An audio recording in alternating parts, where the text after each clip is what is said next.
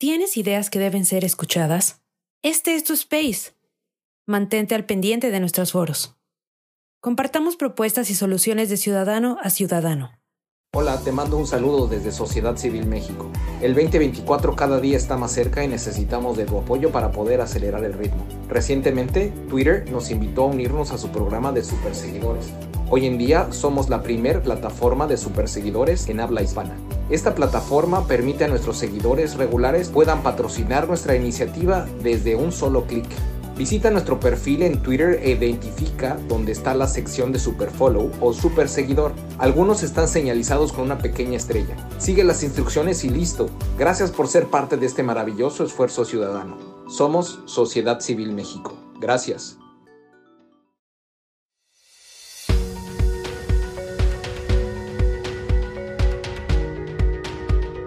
Bienvenidos al espacio de Sociedad Civil México donde propiciamos el diálogo y el debate ciudadano.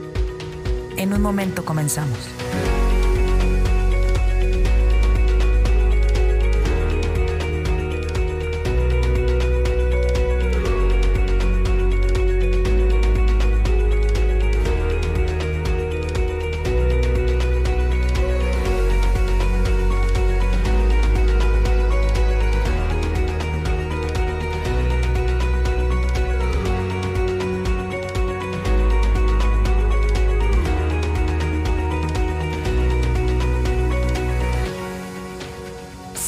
En nuestras redes sociales. Estamos presentes en Twitter, Facebook, Instagram, TikTok, Spotify y YouTube. Encuéntranos como arroba SocCivilMX.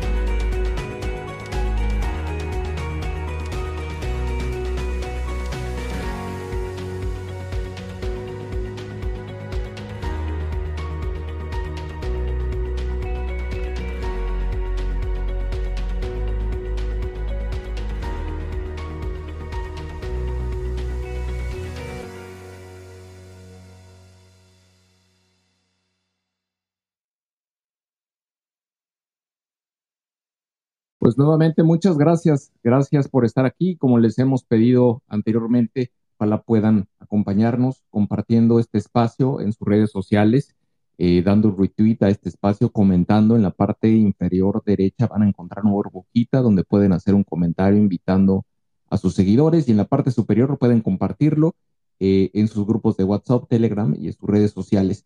Eh, quiero dar también la bienvenida, ya está con nosotros Alejandra Cuevas, le estoy mandando el, micrófono, únicamente tiene que aceptar para poder subir eh, y, poder eh, compartir eh, todo eso que nos tiene que decir. Y ya también está Alonso Castillo, su hijo, quien, a quien, bueno, hemos tenido ya en varios de nuestros espacios. De verdad, Alonso, muchas gracias por estar aquí. Y también quiero dar la bienvenida a toda la gente que se está conectando en estos momentos tanto en la plataforma de Spaces de Twitter como también en el canal de, TV que le llamamos ya Sociedad Civil México TV, que se transmite también a través de Twitter. Estamos transmitiendo a través de TikTok, de Facebook y de YouTube.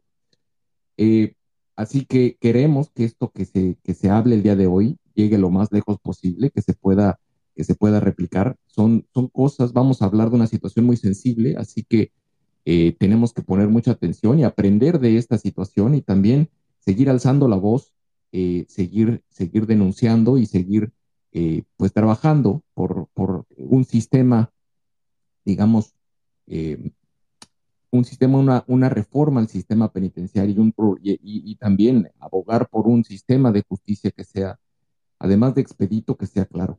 Pero para eso nos van a hablar tanto Alejandra como Alonso y sus hermanos. Alonso, ¿tú, ¿tú tienes el micrófono habilitado? ¿Puedes escucharme? Sí, yo perfecto. ¿Cómo están? Buenas noches a todos, sociedad civil, gracias. Y bueno, veo que mi mamá sigue ahí. Eh, yo creo que ya mandó el micrófono, ahorita yo creo que debe estar por conectarse. Ahí está Gonzalo, mi hermano, y Ana Paula, me imagino, no debe de, de tardar. Ya, perfecto. Ya también ya le mandé el micrófono a Gonzalo. Eh, eh, quizá valga la pena eh, comentar, únicamente se puede entrar desde, desde el teléfono celular. Sí. Entonces, eh, nada más asegúrense que estén usando teléfono, se, se estén conectando desde la aplicación de, de, bueno, era Twitter, ahora es X, de, de, su teléfono celular y de preferencia en una conexión eh, de Wi-Fi. Pero si quieres, vamos, vamos entrando, eh, eh, no sé, tú me dices, Alonso, si tienes contacto con ella, si tiene algún problema técnico, que nos diga y, y vemos cómo podemos eh, ir avanzando. Sí, ahorita justo me escribió que creo que ya estaba viendo lo del micrófono. Déjame ver otra vez con ella, a ver qué me dice. Porque nos está escuchando. Sí, es, es probable que, que ya, ya, ya llegó Ana Paula. Ya la vemos. Sí, aquí. Ya, le, ya le dije a mi mamá que si no se salga y vuelve a entrar, igual y por ahí le mandas el micro y le sale ahí directamente para que, sí, sí, sí, sí. que salte, ma. Yo creo que si te sales, ma.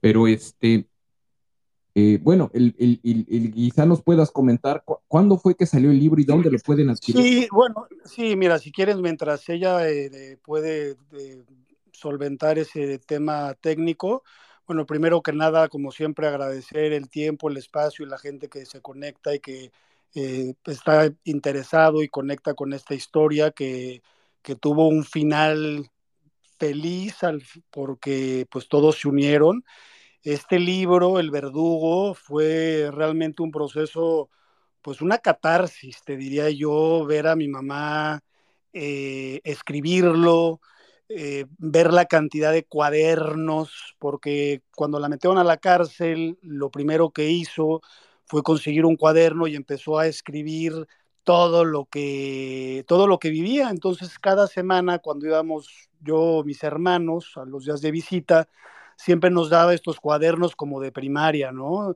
Con, ya sabes, la pluma Vic, eh, llenos de, de, los dos lados, cuadernos enteros.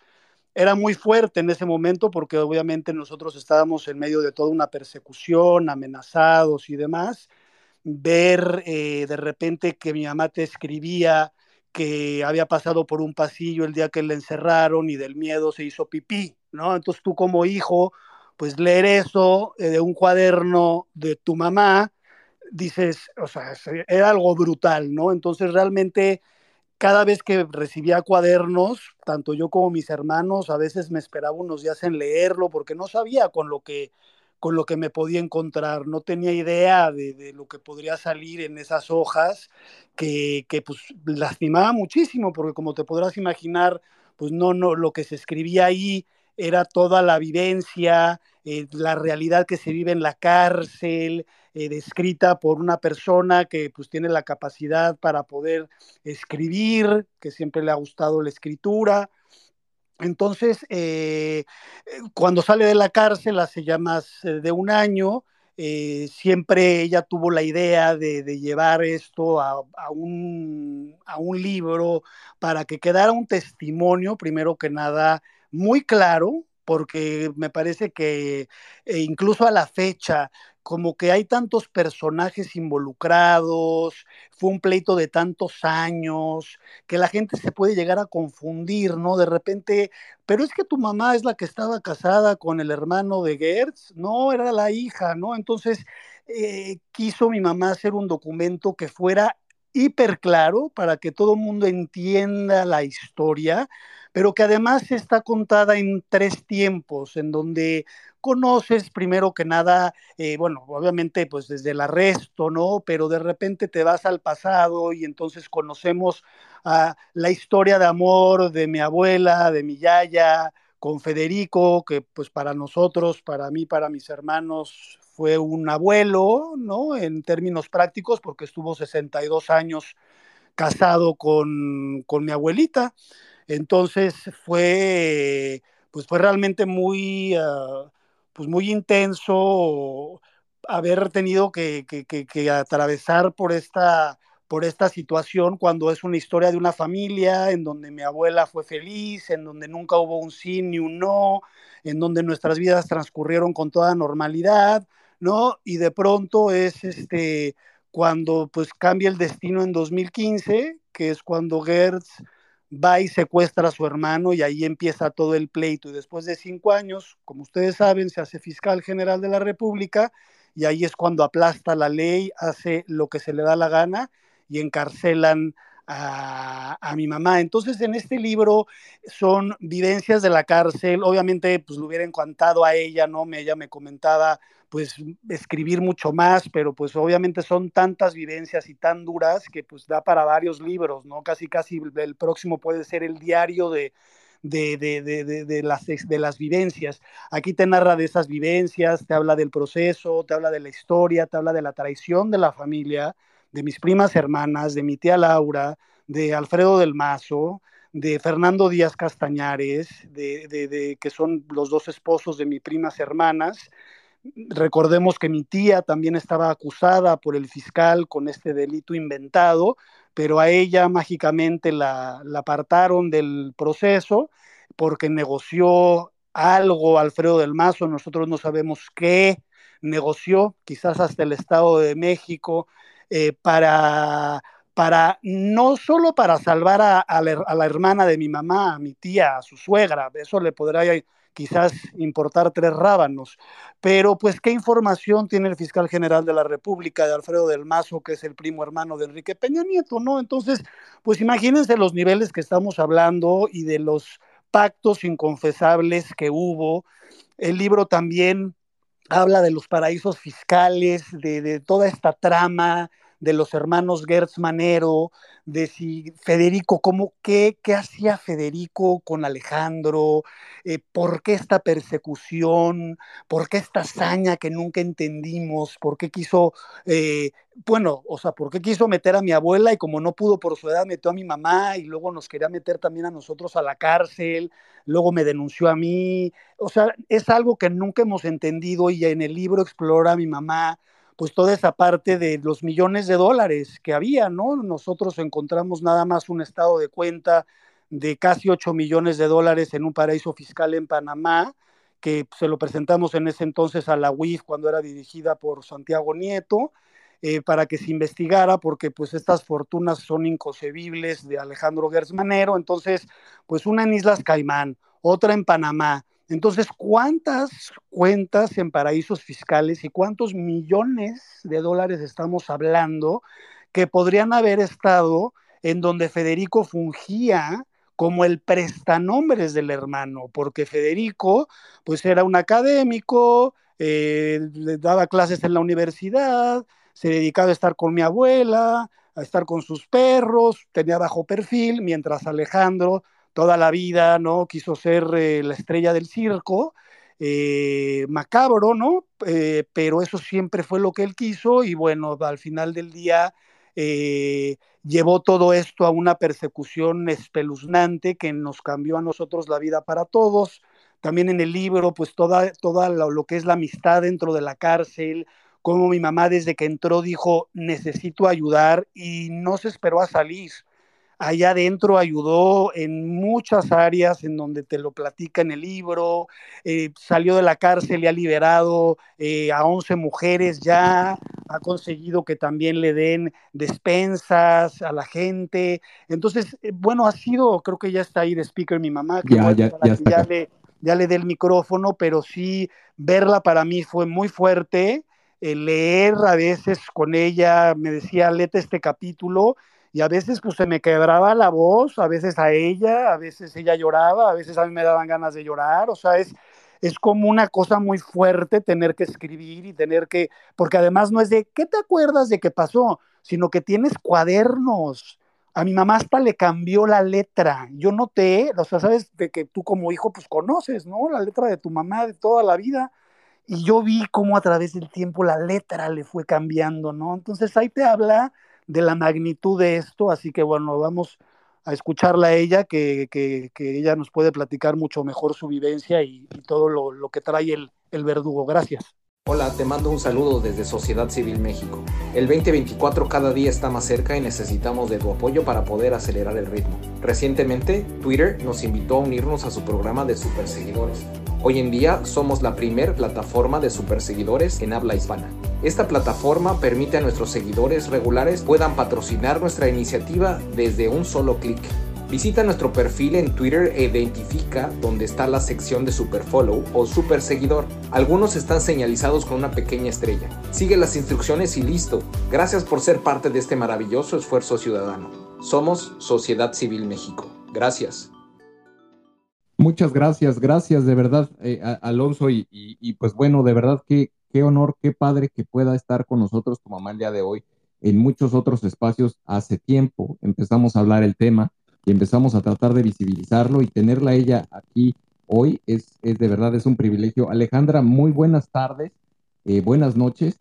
Eh, ¿cómo, ¿Cómo estás? ¿Cómo, ¿Cómo felicidades por tu libro? Felicidades por lo que, porque estás libre, pero qué dolor el, por el que pasaste. Bienvenida, buenas noches.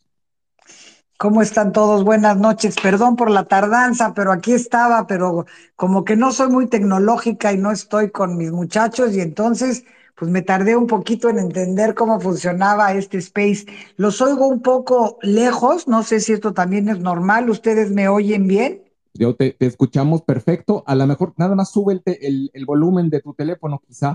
Está en el volumen de mi teléfono está en lo máximo, ya. o sea que no soy yo, no soy yo la del, la del, pero lo oigo, lo oigo muy lejos. Pero no, bueno, no importa, si ustedes me oyen bien a mí.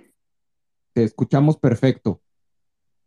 Ok, mira, ok, pues mira, básicamente, pues el, el, libro es precisamente pues para hacer una denuncia, ¿no? Es una denuncia por lo que está sucediendo en el país, porque pues tenemos tres gravísimos problemas, ¿no? Primero, es un testimonio a un exterminio del Estado de Derecho. Obviamente el Estado de Derecho está desaparecido totalmente en México. La violación de los derechos humanos, que fueron totalmente violados en mi caso, y el uso del poder absoluto. Creo que básicamente eso es lo que trata el libro, porque pues 528 días no son fáciles de vivir allá adentro y como decía Alonso hace un momento, pues los cuadernos sí fueron una gran ayuda para escribir el libro y me sirvieron, además de una catarsis personal, pues también me sirvieron para tratar de, de, de, retomar nuevamente la historia y hacerla, ¿no? Entonces, eh, lo que es más terrible de todo esto es que todos los involucrados, todos, todos siguen en el poder. Gertz fue el que hizo el teatro, organizó el delito y me inculpó y me metió a la cárcel. Pero no nada más fue Gertz. ¿Estás de acuerdo? Fue la ahora candidata a la presidencia, Claudia Sheinbaum, que estuvo de acuerdo en prestarse a ser el títere de Gertz, fue también Ernestina Godoy, fue Rafael Guerra y fue el mismo López Obrador que siguió diciendo después de que a mí me liberan con un 11 a 0 de la Suprema Corte, diciendo que realmente su fiscal es una persona honesta y que confía en él. Entonces, ante esta falta de Estado de Derecho, de violaciones a los derechos humanos y del poder absoluto, pues yo les pregunto a todos ustedes, pues, ¿qué nos queda? ¿Qué nos queda? Y ahora, pues Ernestina Godoy, ya lista para quedarse otros cuatro años, diciendo que ella es una fiscal buena que procura la justicia. ¿Quieres algo más grave que la injusticia que cometieron conmigo? Pues creo que, que no, no, no, no, no va a estar muy, muy fácil de, de encontrarlo, ¿no? Y te digo, realmente aquí en el libro, pues yo lo considero que es un viaje, más que un libro, es un viaje a los pasillos del poder. ¿no? Los rincones ocultos que existen en la traición, en la, en la traición y en la fuerza del espíritu humano. ¿Cuál me refiero a la traición? A la traición me refiero que si la traición es complicada en cualquier momento, cuando es de tu familia, es mucho peor.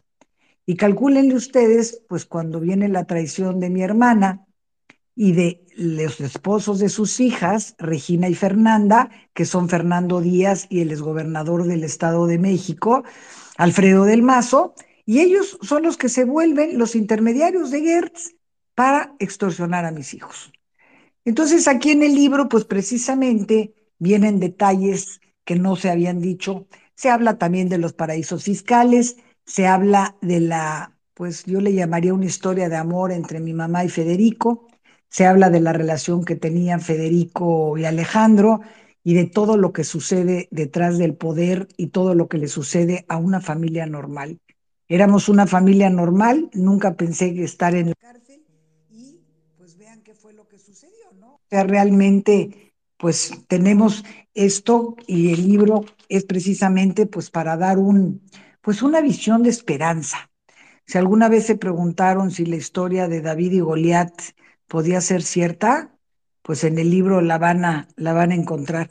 Como tres muchachos, porque pues para mí siguen siendo muchachos, lograron lo imposible, lograron vencer al hombre más poderoso de México. No, el más poderoso es AMLO, no, perdónenme, el más poderoso es Germanero, porque hace lo que se le da la gana y nadie lo toca. Y les paso el micrófono, porque si no, pues aquí me quedo yo para siempre, muchachos.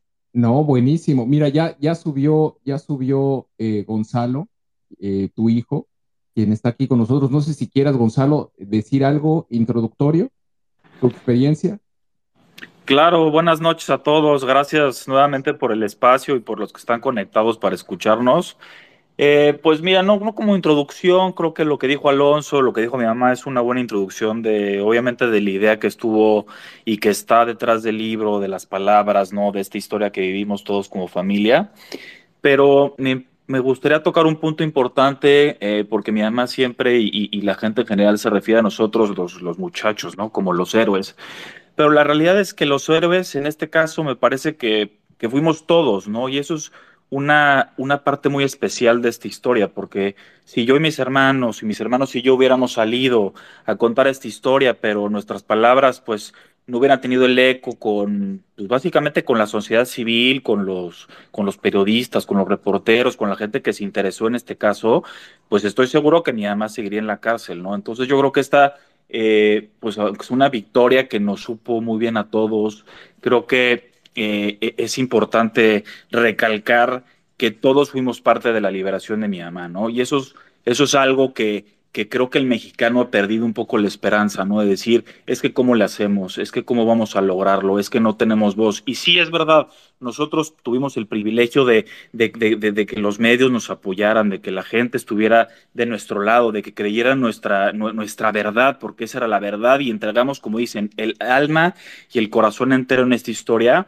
Pero al final del día, si no nos hubieran apoyado, pues esto no hubiera llegado a buen puerto, mi mamá seguiría en la cárcel y mis hermanos y yo, francamente, no sé si estaríamos vivos. Entonces, esto que sea como un testimonio de, de, de, de, lo que se vivió, de lo que dice mi mamá, que es un reflejo de lo que se vive en el país en donde pues el Estado de Derecho es nulo, eh, y todos los actores políticos ahorita, pues pareciera que no les importa absolutamente nada, ¿no? Todos, todos están buscando eh, eh, el famoso hueso, el ver la manera de seguir incrustados en el poder, de seguir generando estas riquezas inexplicables, de seguir enriqueciéndose a costa de, de, los impuestos, de la robadera, ¿no? Entonces, creo que estamos en un punto crítico en el país en donde es sumamente importante que volvamos a pensar que si nos unimos, que si estamos juntos, que si exigimos, que si levantamos la voz, pues poco a poco podemos llegar eh, eh, o podemos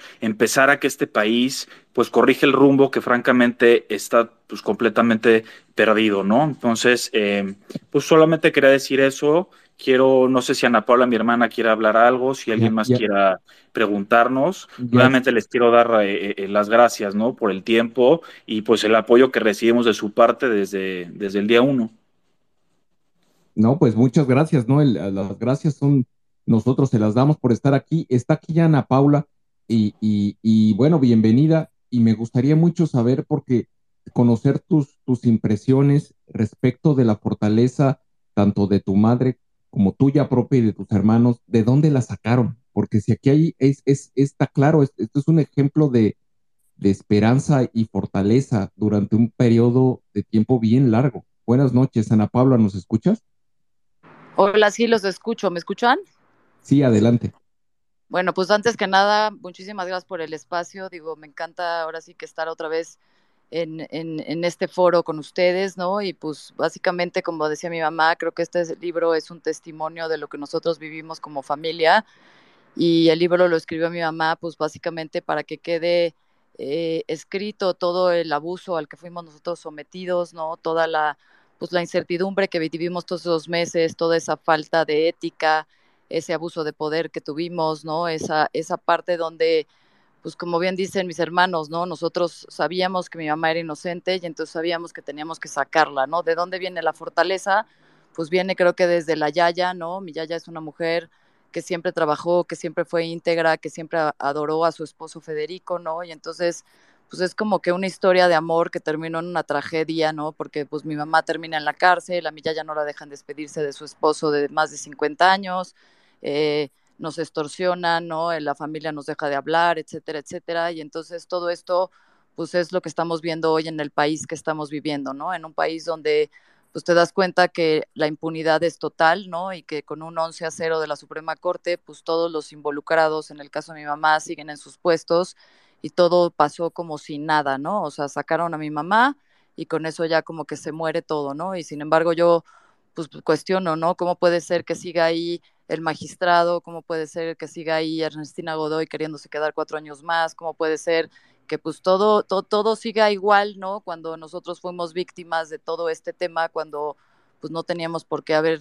digo, mi mamá no tenía por qué haber pisado la cárcel, ¿no? Fueron 528 días donde vivimos una angustia impresionante todos, donde mis hijos también estaban aterrados y pues todos seguimos un poco aterrados, ¿no? Porque nos damos cuenta que pues el fiscal sigue de fiscal, el fiscal no aparece, este, y, y, y, pues todo el país está como en llamas, ¿no? Este, estamos viendo que diario mueren muchísimas personas, que la corrupción está tremenda y pues ahorita vienen elecciones y como bien dice Gonzalo, todos quieren quedarse en el poder y, y tratar de lograr eh, tener un hueso, ¿no? y seguir robando y seguir haciendo maldad y media, ¿no? Cuando creo que México tiene muchísima gente muy, muy valiosa, ¿no? Y entonces en esta parte yo digo, bueno, ¿cómo puede ser que no tengamos esa unión como sociedad muchas veces, que veamos que el país es nuestro y que estas personas trabajan para nosotros y que no puede ser que estén abusando así del poder?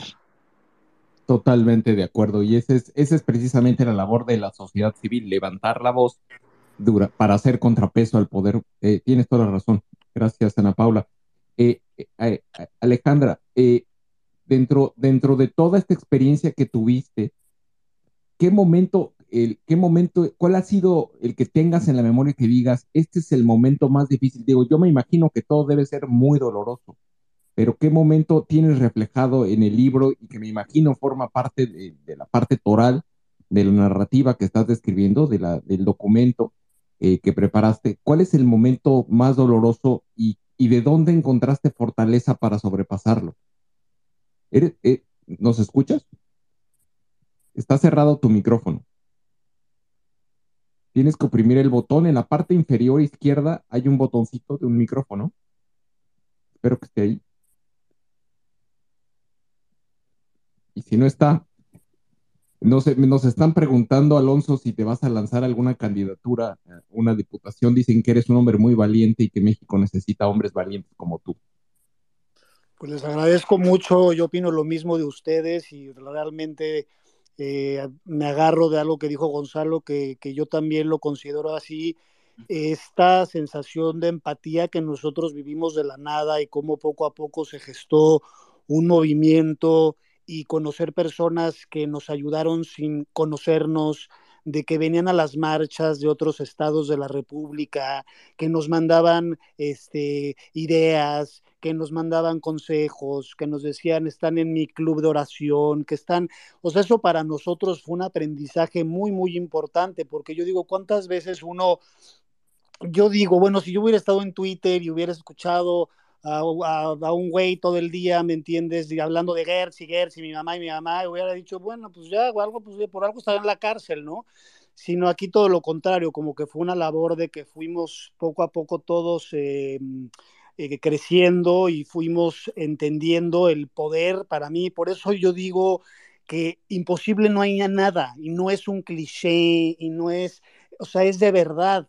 ¿Qué más, qué otro ejemplo que Gertz Manero? De verdad que no lo hay. La historia no es como está en este momento. Esta no era, estamos en una realidad como así como en un metaverso, yo así lo veo, porque era para que mi mamá se hubiera quedado refundida en la cárcel. Veamos cómo está el país y no pasa nada. Imagínate qué les va a importar una señora, ¿me entiendes?, en un pleito con el fiscal que es un psicópata, ¿no? Y, y aún así logramos, y este logro sí Claro que, mis hermanos y yo dimos la vida 528 días y no nos importó nada más que sacarla de la cárcel a costa de nuestra salud, a costa mi hermana del tiempo con sus hijos, a costa de muchísimas cosas. Pero se logró gracias a ustedes, a ustedes, porque marcharon, porque fueron a la Suprema Corte, porque fueron a la Fiscalía General de la República con nosotros, porque fueron al periférico, porque fueron al Monumento a la Madre, porque fueron a todos los lugares que íbamos y convocábamos, a veces llegaban cinco personas, pero esos cinco eran suficientemente poderosos para que siguiéramos avanzando y de pronto un caso del cual nadie quería hablar por miedo, porque tenía línea editorial, no hubo un medio en México y también en Estados Unidos, porque estuvo en el Washington Post, en el Wall Street Journal, esto llegó al Senado de Estados Unidos. Todo esto se logró gracias al apoyo de todos ustedes. Entonces, perdón, ya regresando a contestar la pregunta, que ya me fui entre las ramas, digamos, ya que mi mamá ya está de nuevo habilitada para hablar, no tengo eh, en este momento la idea de, competir o de buscar un, un puesto, pero mi convicción es igual que la de mis hermanos, inamovible.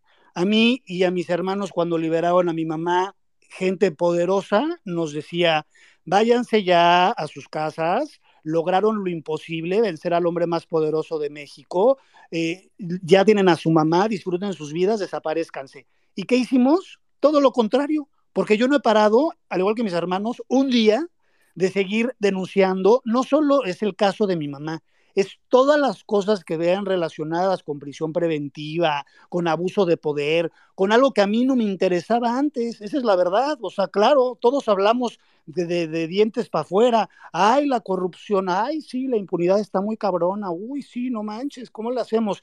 Pero cuando lo vives y ves que tu mamá está en la cárcel, en un basurero, sin haber hecho nada y que no puedes hacer nada, es cuando dices, yo olvidarme de esto, al revés, voy a utilizar todas las oportunidades que he tenido, que me dio la vida, que me dio eh, la, la posibilidad de llevar este mensaje a otros para que otros cuenten sus historias y para visibilizar a esos fantasmas que viven en Santa Marta. Gracias. No, gracias a ti. Alejandra, ¿nos escuchas? Ya, ahora sí los escucho, es que de repente dije, bueno, ¿qué pasó? Ya es que creo que no había puesto el micrófono. No te preocupes. Pero ya, bueno, pero la pregunta, la pregunta sí la escuché. Mira, creo que lo, uno de los momentos más dolorosos y que, que pensé que ahí sí ya me moría era cuando, por motivos de seguridad, mis hijos no pudieron visitarme en Santa Marta. Yo siempre pensé que no había nada peor que estar en Santa Marta conforme fueron pasando los días, dije, bueno, no puede haber nada peor que estar aquí. Y decía yo, bueno, una enfermedad, si te dicen, tiene usted cáncer y se va a morir, pues a lo mejor es peor, pero no, no, no, al momento decía yo, no, nada peor que esto. Y de repente me notificaron que mis hijos, como iban a empezar toda lo que es la, la pues podríamos llamar la guerra mediática, que se iba a empezar a hablar de todo el caso, pues que no podían estar y que no podían visitarme, porque era pues llegar a la cárcel, imagínate, ya llegamos, pues ahí los podían agarrar por cualquier cosa. Entonces me dijeron que no me podían visitar y yo no tenía a nadie inscrito en el, en el Cardex para, para que me pudieran visitar. Entonces, ese día que yo me quedé, porque teníamos una visita, porque me tocó en el mero COVID, entonces era una visita los domingos.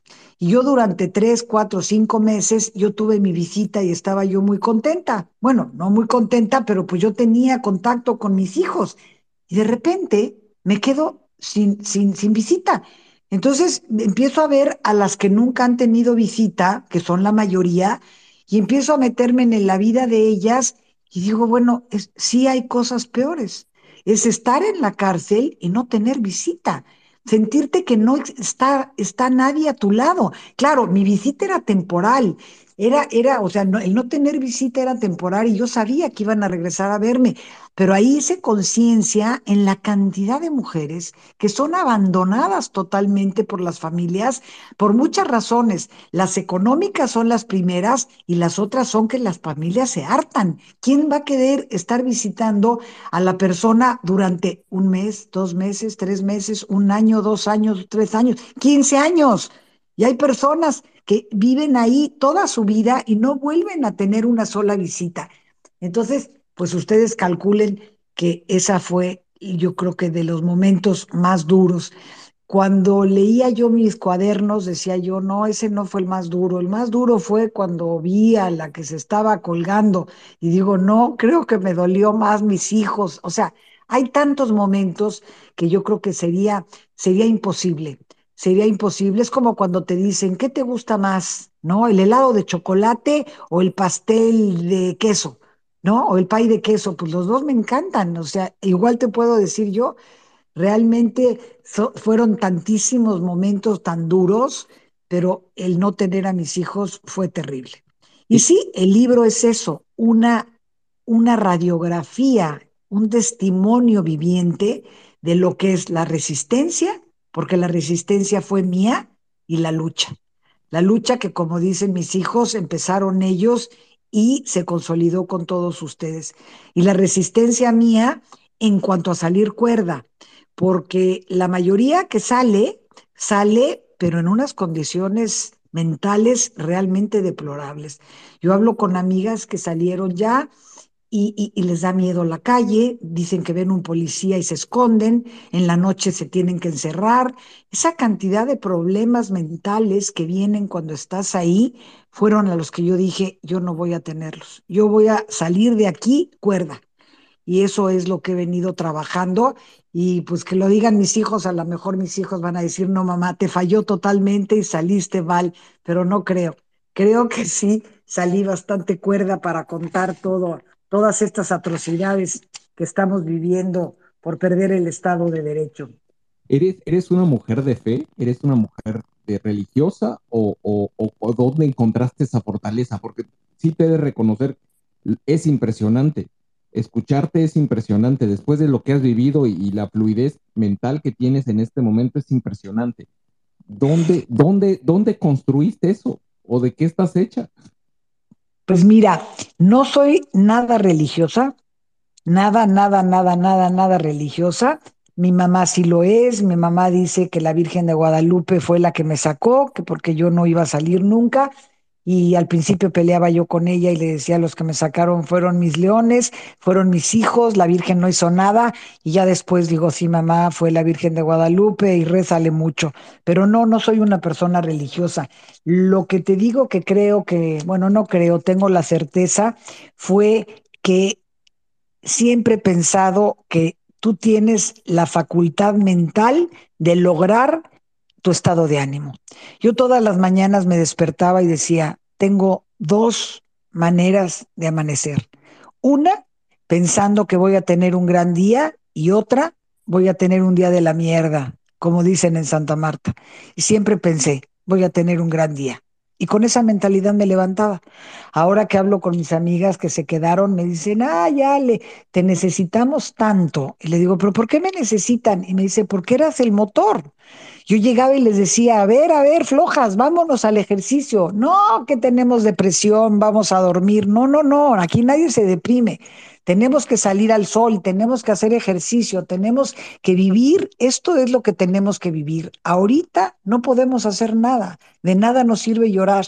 Entonces yo creo que sí, eh, te digo, yo estudié logoterapia, entre la logoterapia y los cursos de budismo, de espiritualidad, pues yo creo que todos esos son los que me ayudaron a poner toda la teoría, que es maravillosa, en práctica.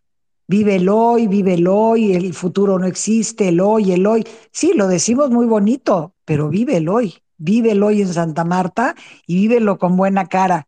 Y en verdad, eso fue lo que pasó. Y como dice Ana Paula, la fuerza creo que viene desde mi mamá. Cada quien en su trinchera, pero cada quien, cada quien es, eh, la familia, todos somos muy fuertes. Por eso mis hijos son mis tres leones. No, y vaya, leones. ¿Cómo, o sea, claramente tu, historia, como bien mencionas, es un, es un testimonio de resistencia y determinación. Eh, a través del libro, me imagino, tratas de mandar un mensaje. ¿Cuál es este? Al, que el que lo lea, ¿qué mensaje quieres que, quiere, quieres que reciba? Mira, creo que ya también lo habló Alonso, pero el mensaje que dice básicamente el libro es se puede, se pueden lograr las cosas, con mucho trabajo y con mucha determinación, pero se puede. Tienes que lograr salir del hoyo en el que estás. Y todos nos metieron a un gran hoyo, pero todos salimos. Ese es el mensaje. Y el otro mensaje es la denuncia. La denuncia hacia las que no tienen voz y hay que darles la voz. Nadie en Santa Marta tiene voz. A mí me la dieron mis hijos. Bueno, yo no dentro de Santa Marta, pero mi voz eran ellos afuera. Entonces, es exactamente eso hay que darle voz a las personas y hay que darles esperanza a que sí se pueden las cosas, que no, que no sientan que es imposible. Las cosas se logran cuando estás tienes toda la determinación de, de hacerlas. Y ese, ese es el mensaje, ese es el mensaje, que la gente no tenga miedo, ese es el otro mensaje. Con el miedo no vas a lograr absolutamente nada. A mí me dicen, es que eres muy valiente, eres muy valiente. No, es que la vida sin valor, en verdad, no vale la pena. Si tú tienes miedo, estás paralizado, estás anestesiado, no puedes actuar. Entonces, la única manera es venciendo el miedo. Y qué mayor ejemplo que cómo lo vencieron mis hijos. Ellos sí tuvieron amenazas. Yo estaba dentro de la cárcel. Ellos tuvieron amenazas. Los tres tuvieron amenazas de que ahora sí van a ver cómo les va, etcétera, etcétera. Y sin embargo, nunca, nunca dijeron mi mamá se va a quedar. Ese es el mensaje básico del libro. Y con todas las intrigas y con todas las traiciones y con todas las cosas que suceden en la política y cómo se reflejan en las familias una tirada de una piedra que hace tres onditas en, en el lago, tú dices, bueno, fueron tres onditas, tres onditas las que ves, pero la cantidad de agua que se mueve es lo mismo cuando meten a una persona a la cárcel. No, es, es, es tremendo. Y, y bueno, dentro del, del, proceso me imagino debes tener también muchas lecciones que quisieras compartir con otras personas que, estén, que están pasando por situaciones semejantes. Me imagino que también es parte del, del mensaje que quieres mandar, ¿no? Exactamente, exactamente. Tengo muchos momentos en el libro en que también digo, bueno, ¿y ahora para dónde voy? Ahora, ¿para dónde voy? Cuando intento eh, pintar la cárcel, porque la cárcel era color cemento, nunca se terminó de pintar, bueno, más bien nunca la empezaron a pintar, y digo, bueno, ¿y por qué no pinto la cárcel? Voy a, voy a pedir permiso que si me mandan de mi casa y mis amigas pintura y rodillos y brochas, podemos pintar. Entonces voy y pido un, pido un, ¿cómo le hago? Y me dicen que con un escrito. Hago el primer escrito, lo meto en la dirección, pasan tres, cuatro días, no me contestan, meto el segundo escrito. Y esa es otra de las cosas que también suceden en el libro. Te das cuenta que tienes que perseverar. Metí más de 15 escritos para poder meter la pintura a la cárcel, hasta que la misma directora de haber dicho, ¿saben qué? A esta señora o le damos el permiso o no va a dejar de molestar. Ya llegó un momento en que ya me quedaba yo afuera de su oficina, dije, algún momento la tengo que casar y la tengo que encontrar y le tengo que decir que qué más le da, se lo voy a regalar, mis amigas y mi familia me van a regalar la pintura. Esa es otro de los mensajes, perseverar. No, al segundo día yo les decía, oye, ¿ya te compuso eh, tu fregadero que tenías tapado? No, todavía no. Le digo, pero hace dos meses está descompuesto. Sí, pero metí el escrito y no han venido. Y le digo, pero ¿y cuándo has vuelto? No, pues me dijeron que ellos me avisaban. Y le digo, no, te tienes que parar afuera de mantenimiento hasta que no agarres a uno y lo lleves a que te arregle el fregadero, porque estás echando todos los residuos de la comida en las letrinas, tú calcúlale. Entonces, ese es otro de los mensajes. Ese es otro de los mensajes, perseverar. No, es un, es, es un claro ejemplo de mucha fortaleza mental y, y, es admirable, tanto la tuya como la de tus hijos. De verdad, felicidades. Y, en esa fortaleza mental mencionabas hace un rato la palabra miedo. Y yo creo que muchos eh, en tu situación eh, sí tendríamos mucho miedo. Y seguramente nunca estamos, no, no sabemos hasta dónde llegamos o, qué puede gatillar el miedo, qué nos puede detonar ese miedo. Eh, ¿Ustedes hoy en día viven con miedo o no viven con miedo? Mira, esa pregunta creo que habría que hacérsela a cada uno de mis hijos. Obviamente yo no vivo con miedo, pero sí vivo con precaución.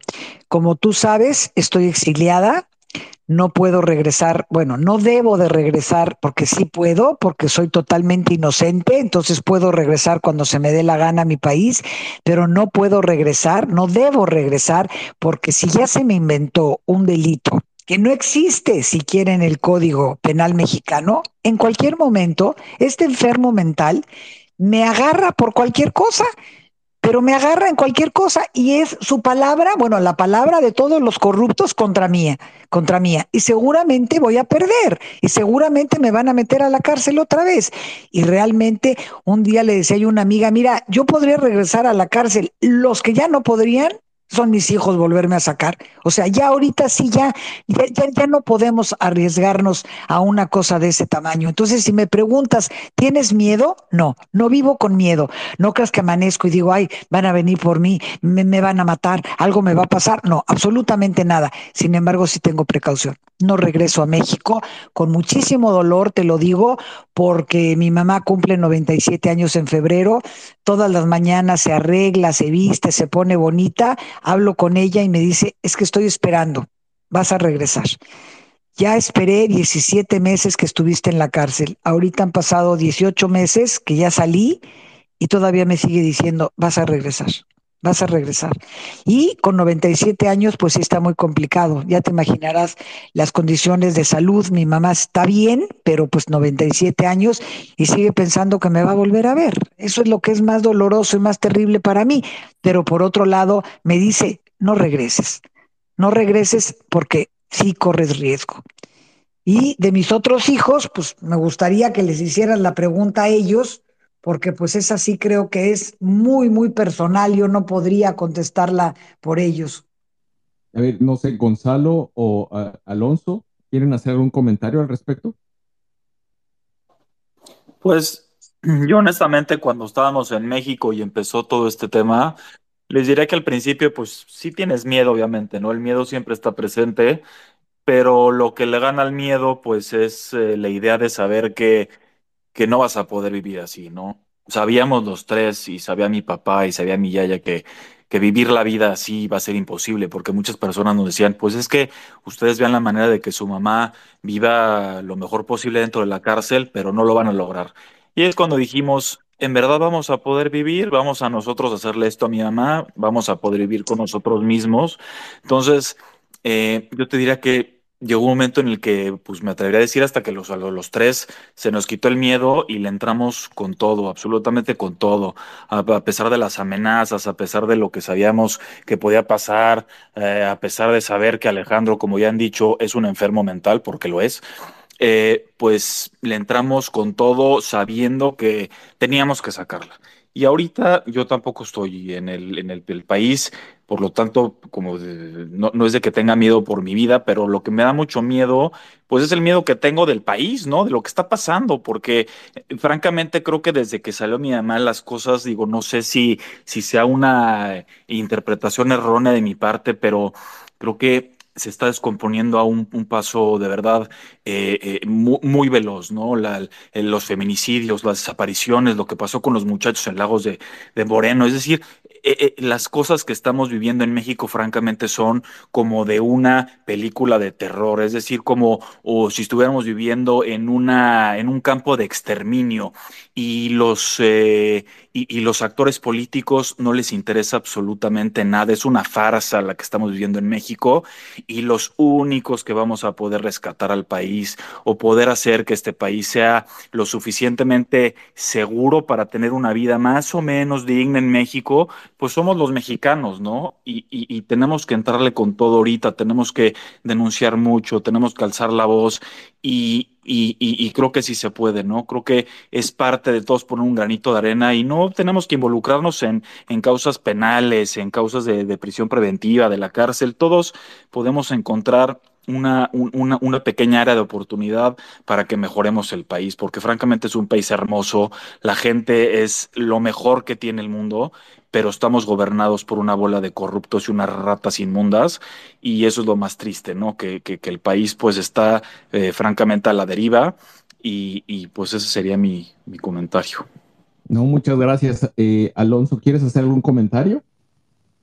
Bueno, sobre, sobre el tema del miedo, yo creo que pues sí al principio sí estábamos como que pues a ver qué nos pasa. Yo llevaba viviendo fuera de México 15 años cuando ocurre esto, entonces pues mi vida también se trastocó en otros niveles porque pues yo con mi trabajo en, Estados Unidos, que es donde vivo hace 15 años, de pronto imagínate mi mamá en la cárcel, yo decía, pero pues yo no puedo ir y venir, yo, yo necesito estar en México, entonces de repente un día compré un vuelo que me iba y según yo me regresaba a los 10 días y me quedé 8 meses y luego, y así fue porque era como que yo, yo, como dice Gonzalo, llega un punto que dice, sí, tengo miedo que me maten, tengo miedo que me metan a la cárcel, pero la otra opción es vivir así, no es vida, no puedes vivir. O sea, yo de verdad que, que cuando veía a las amigas de mi mamá y las visitas y empiezas a conocer sus historias y que si una persona se robó un perfume en Sanborns y lleva ocho años en prisión preventiva, dices, ok, cometió un error, se robó un perfume, ok, está bien, pero no para estar ocho años en la cárcel en prisión preventiva, porque si hubiera tenido el dinero para la multa, nunca hubiera pisado la cárcel. Entonces, como siempre, pues las cárceles llenas de gente pobre y de perseguidos, porque si tienes lana, sales. La que se roba la lata de atún se queda ahí dos años pero la secuestradora sale a los tres meses porque puede sobornar a todos. Entonces, pues sí hubo miedo, yo, yo, yo, yo sí pensé que me iban a arrestar. Mi papá muchas veces me dijo, te tienes que, ya no, por favor vete de México, por favor vete de México, porque en un principio yo fui el que pegaba y pegaba y pegaba y hacía videos y videos y Gertz se empezó a poner loco, ¿no? Tan loco que terminó haciendo una denuncia en mi contra porque dice que mis tweets le generan inestabilidad profesional y personal al fiscal general de la República, un tuit mío lo pone mal, entonces, pues, ¿qué pasará con los narcos? Ah, con ellos nada porque son sus amigos, pero yo sí lo pongo nervioso por un tuit, imagínate el absurdo, ¿no? Pero lo que es llegar a cualquier extremo con tal de meterme a la cárcel. Entonces mi papá me decía,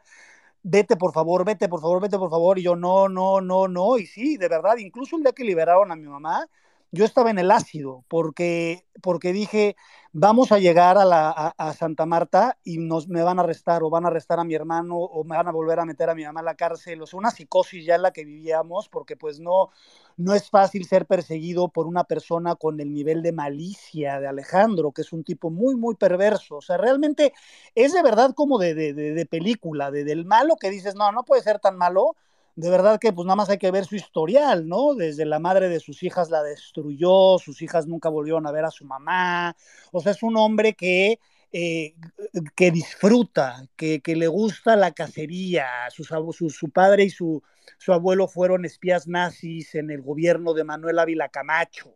Entonces, bueno, trae un ADN y una, pues yo no sé, una, unas conductas que Federico no las tenía, ¿eh? Porque Federico era un hombre bueno, un hombre serio, o sea, pero pues para mí era mi abuelo, o sea, no, no, no, no, no, nada que ver con Alejandro, y yo creo que Alejandro pues siempre le tuvo celos porque era el, el consentido de los papás, porque pues era el galán, ¿no? El que estaba casado con mi, con mi yaya, que, que, que siempre fue una mujer muy guapa, entonces eh, pues Alejandro siempre vivió con sus traumas y realmente le ha destruido la vida a una cantidad de personas que pues si empiezo a enumerarlas no acabamos nunca. Entonces, también sirvió esto de, de, que nuestra denuncia, de que todo el mundo nos decía es que están locos, ¿cómo van a hablar del fiscal? Les va a inventar delincuencia organizada. Esto nos lo decía a través de Del Mazo, este, a ti, a tu hermano en un segundo los van a meter a la cárcel, ya cállense la boca, no se les ocurre ir a los medios y nos tardamos meses en ir a los medios, no fue de inmediato. Y en lo que conseguimos que alguien dijera, ok, vamos a contar la historia y nos las vamos a aventar, que fue con el país que salieron tres piezas. Este, y ahí fue el mes que dice mi mamá que no tuvo visita, que, que, le dijeron a mis hermanos, eh, es el momento más crítico para ustedes, porque le tenemos que hablar al fiscal general de la República, decirle que lo grabaron, que lo tienen grabado, exigiéndoles una confesión de un delito fabricado y que van a salir públicamente. Entonces se puede poner loco y entonces sí los desaparecen. ¿No? Entonces, pues imagínate el nivel de nervios y bueno, pues sí, yo tengo mi vida en otro país, y ahorita estoy más que nunca conectado con México. Te podría decir que estoy todo el tiempo, a, todos los días, pues tú lo ves, estoy con ustedes, estoy en todas las luchas, estoy en todas las denuncias porque estoy comprometido con mi país. Igual digo, bueno, ah, pues no tiene miedo porque estoy en Estados Unidos. Pues no, eh, pues digo, el narco es el narco y el poder es el poder. Y Gertz Manero estás hablando de, cientos de millones de dólares, que, ese tipo pueda hacer lo que quiera. Entonces, pues no me ha tocado, ni a mí ni a mi familia, afortunadamente, mi hermana está en México mis sobrinos están en México, mi papá está en México, mi abuela está en México. Entonces, pues ustedes imagínense, pues claro que hay preocupación, ¿no? Porque por eso nos cállense la boca, pero entonces ¿dónde estaría nuestra coherencia como ciudadanos, como, como personas que, o sea, ¿cómo yo le hago esto a, a un país que sin conocerme nos ayudó? y yo ya digo, me lavo las manos, ¿saben qué? Ahí se ven, me pinto de colores y bye, ¿no? O sea, eso era lo que debería de haber hecho según muchas personas y todo lo contrario, nada más se afianzó en mí y en mis hermanos este deseo de, de como dice Gonzalo, cada quien aportar en su trinchera de lo que sea. No tiene que ser prisión preventiva, no tiene que ser este, sacar a las mujeres de la cárcel, pero sí sembrar la empatía, sembrar la solidaridad, sembrar estos valores que a mí me, me, me dio una lección México que dije, de verdad, qué país, qué, qué, qué nivel de, de, conexión, porque nos decían, no, pues ustedes imagínense, van este pleito de, de la familia y que por el dinero y, y, y todo lo contrario realmente yo te podría decir que nos apoyó el 99% de la gente y el 1% eran los enfermos, que pues, seguramente los mandaba Gertz, que le podías estar toda la evidencia y te seguían diciendo, no, lo mataron, pues lo mataron ustedes y tú, pero es que, ¿de qué estás hablando? entonces ya te das cuenta que pues, son los bots, son la gente que te quiere molestar y bueno, aprendes a lidiar con eso y tú sigues como un soldado hacia adelante, caminando, caminando, caminando este, mi mamá, porque ahorita a mí me llegó hace poco el libro, la verdad, y fue muy padre como que tocarlo y verlo ya, y no solo este, pues en un PDF, ¿no? O mi mamá en la computadora y yo leyéndolo, sino ya viéndolo. Y pues sí lo lees y hay unos momentos que dices, este, pues la persecución que vivió Gonzalo, mi hermano, manejando con mi mamá y pensar que los iban a matar porque no, no era una patrulla y de repente lo, te bajan del coche y se la llevan y no sabía a dónde se la estaban llevando, sin uniforme, o sea, unos momentos que, que, que cuenta mi mamá de, de, de la cárcel, de, de, cómo ella iba viendo, de, lo que no nos decía porque ella sabía que si la veíamos a ella rota y fregada y mal, pues entonces si nosotros nos colgábamos como la que mi mamá vio colgarse o como la otra que se cortó las venas enfrente de ella y mi mamá se aló corriendo para ayudarla, ¿no? Entonces, eh, ella cada visita, yo decía, bueno, ¿cómo es posible que mi mamá está así? Yo decía, es que está actuando, está actuando para que yo no me ponga loco, ¿me entiendes? Y de verdad que no, o sea, llegaba y todo el mundo si no estaba pintando, estaba haciendo talleres rompecabezas, si no estaba viendo los casos para las otras, si no estaba haciendo oficios, si no quería pintar la cárcel, si no mejoró las cosas de la letrina porque todo, todo lo era con, con botellitas de plástico. Entonces, imagínense el nivel, porque además, pues no hay agua, ahorita que les cuente mi mamá, pero no, no tienen dos, dos veces al día agua en Santa Marta. Imagínate COVID, cuando no sabíamos qué, onda que iba a pasar, bueno, sí supimos, vemos, vimos la, la gestión del doctor muerte y lo que ocasionó en el país. Entonces, tú imagínate, en una cárcel con nueve personas adentro, sin agua, y te dicen que, que no te pueden dar alcohol del, del que todo mundo usaba, porque pues te lo puedes tomar para drogarte, ¿no? Entonces, este, pues sí, realmente fue, fue una lección muy importante y yo creo que ese es uno de los grandes aprendizajes de, de, esto, que más allá de sí, la perseverancia, la constancia, la disciplina y la determinación a prueba de todo y de estar dispuesto a morirte en la raya, ¿no? Eh, hubo un, momento que mi mamá narra en el libro que, que, que mi mamá le dice a Gonzalo, ¿no? Algo como, estoy ya muy preocupada, le están pegando demasiado a Gertz, eh, tú y tu hermano están ya de verdad hasta se están parando afuera de la privada de donde vive Alejandro con cartelones, este, de verdad bájenle, hay que tener paciencia, este, no, eh, no, vaya a pasar algo, no los, o los pueden asesinar, o sea, imagínate la conversación en la cárcel, ¿no? De verdad. Y, y, y, Gonzalo le contestó, según leí yo en el libro, ¿no? Que le dijo, pues sería un honor morir por ti. Y así lo siento yo también, porque yo, yo estaba dispuesto y en mi vida, en mi vida, nací en el 77, eh, eh, yo había eh, ponderado la idea de morir. o sea, nunca, ¿me entiendes? O sea, morir y menos morir por alguien. O sea, menos decir, bueno, ¿sabes qué? Me estoy hundiendo en un barco, pues bueno, voy a sobrevivir y te entra un instinto de supervivencia, sino por alguien más que dije, pues me vale madres, me vale madres si me mata, si me, si me acabo yo también en la cárcel, o sea, no me importa, pero se va a enterar el mundo, porque esto es el mundo, porque no es México nada más, esto lo estamos llevando a instancias internacionales y vamos a lograr que lo incluyan en el Magnitsky Act, que es una lista de violadores de derechos humanos, eh, que bueno, hay muchas sanciones que desde que te congelan desde cuentas bancarias hasta te prohíben la entrada a Estados Unidos, pero más allá de eso, porque Alejandro está grande y está enfermo, es su legado lo que más le importaba a él y que su legado sea el que es un violador de derechos humanos que ha utilizado a México y ha utilizado todos los puestos que ha tenido para para todas las eh, eh, atrocidades más inconcebibles que pueden ser desde decirle al vecino, quiero tu casa, te la voy a comprar a, a, 100 dólares. No, pero es que mi casa vale 200 dólares. Y al día siguiente ya eh, carpeta de investigación. Desde hacer eso hasta, pues a él se le escapó el Chapo Guzmán. Ayer se le escapó el Chapo Guzmán cuando estaba con Vicente Fox como secretario de Seguridad Pública. Entonces, pues es un hombre que ha hecho barbaridad y media y que dices, tenemos a un presidente que cada vez que le preguntan por él, pues hasta se pone nervioso y dice que es un hombre íntegro, honorable, respetable, incorruptible, incapaz de cometer delitos. Y el otro día dijo que ya, pues ya, lo que yo siempre he dicho, se le, se le, se le chispoteó, ahora sí, ¿no? O se le salió del subconsciente que dijo textual, Gertz es un verdadero juez. Y sí, Gertz es todo. Gertz es policía, es, es, es, autoridad, es parte y es juez. Entonces, pues es, realmente algo que hasta que él no, no, no deje de existir, yo no voy a seguir, no voy a parar de, de, denunciarlo a él y a toda la gente involucrada en esto, porque ojo, esta gente involucrada, estás hablando de jueces, de magistrados, que cualquier persona cae en sus manos. ¿Cuántas personas a lo largo de sus carreras les han hecho esta barbaridad. O sea, esta no fue la primera, no fue la primera vez que dijeron, oye, vamos a arrestar a alguien con un delito inventado. Oye, pero no tenemos orden de aprehensión, pues no hay pedo. Oye, pero no es una patrulla, pues tú te la chingas. O sea, en la vida, no, y de repente pasa todo esto y dices, bueno, ¿en qué, en qué país estamos viviendo? Y también esa ha sido como que también como nuestra intensidad en, en, a todos nos puede pasar. No pienses que, ay, bueno, es que esa familia porque los perseguía Gertz Manero, ya ves que las familias tienen sus rollos y vete tú a saber, no, no, no, no, no.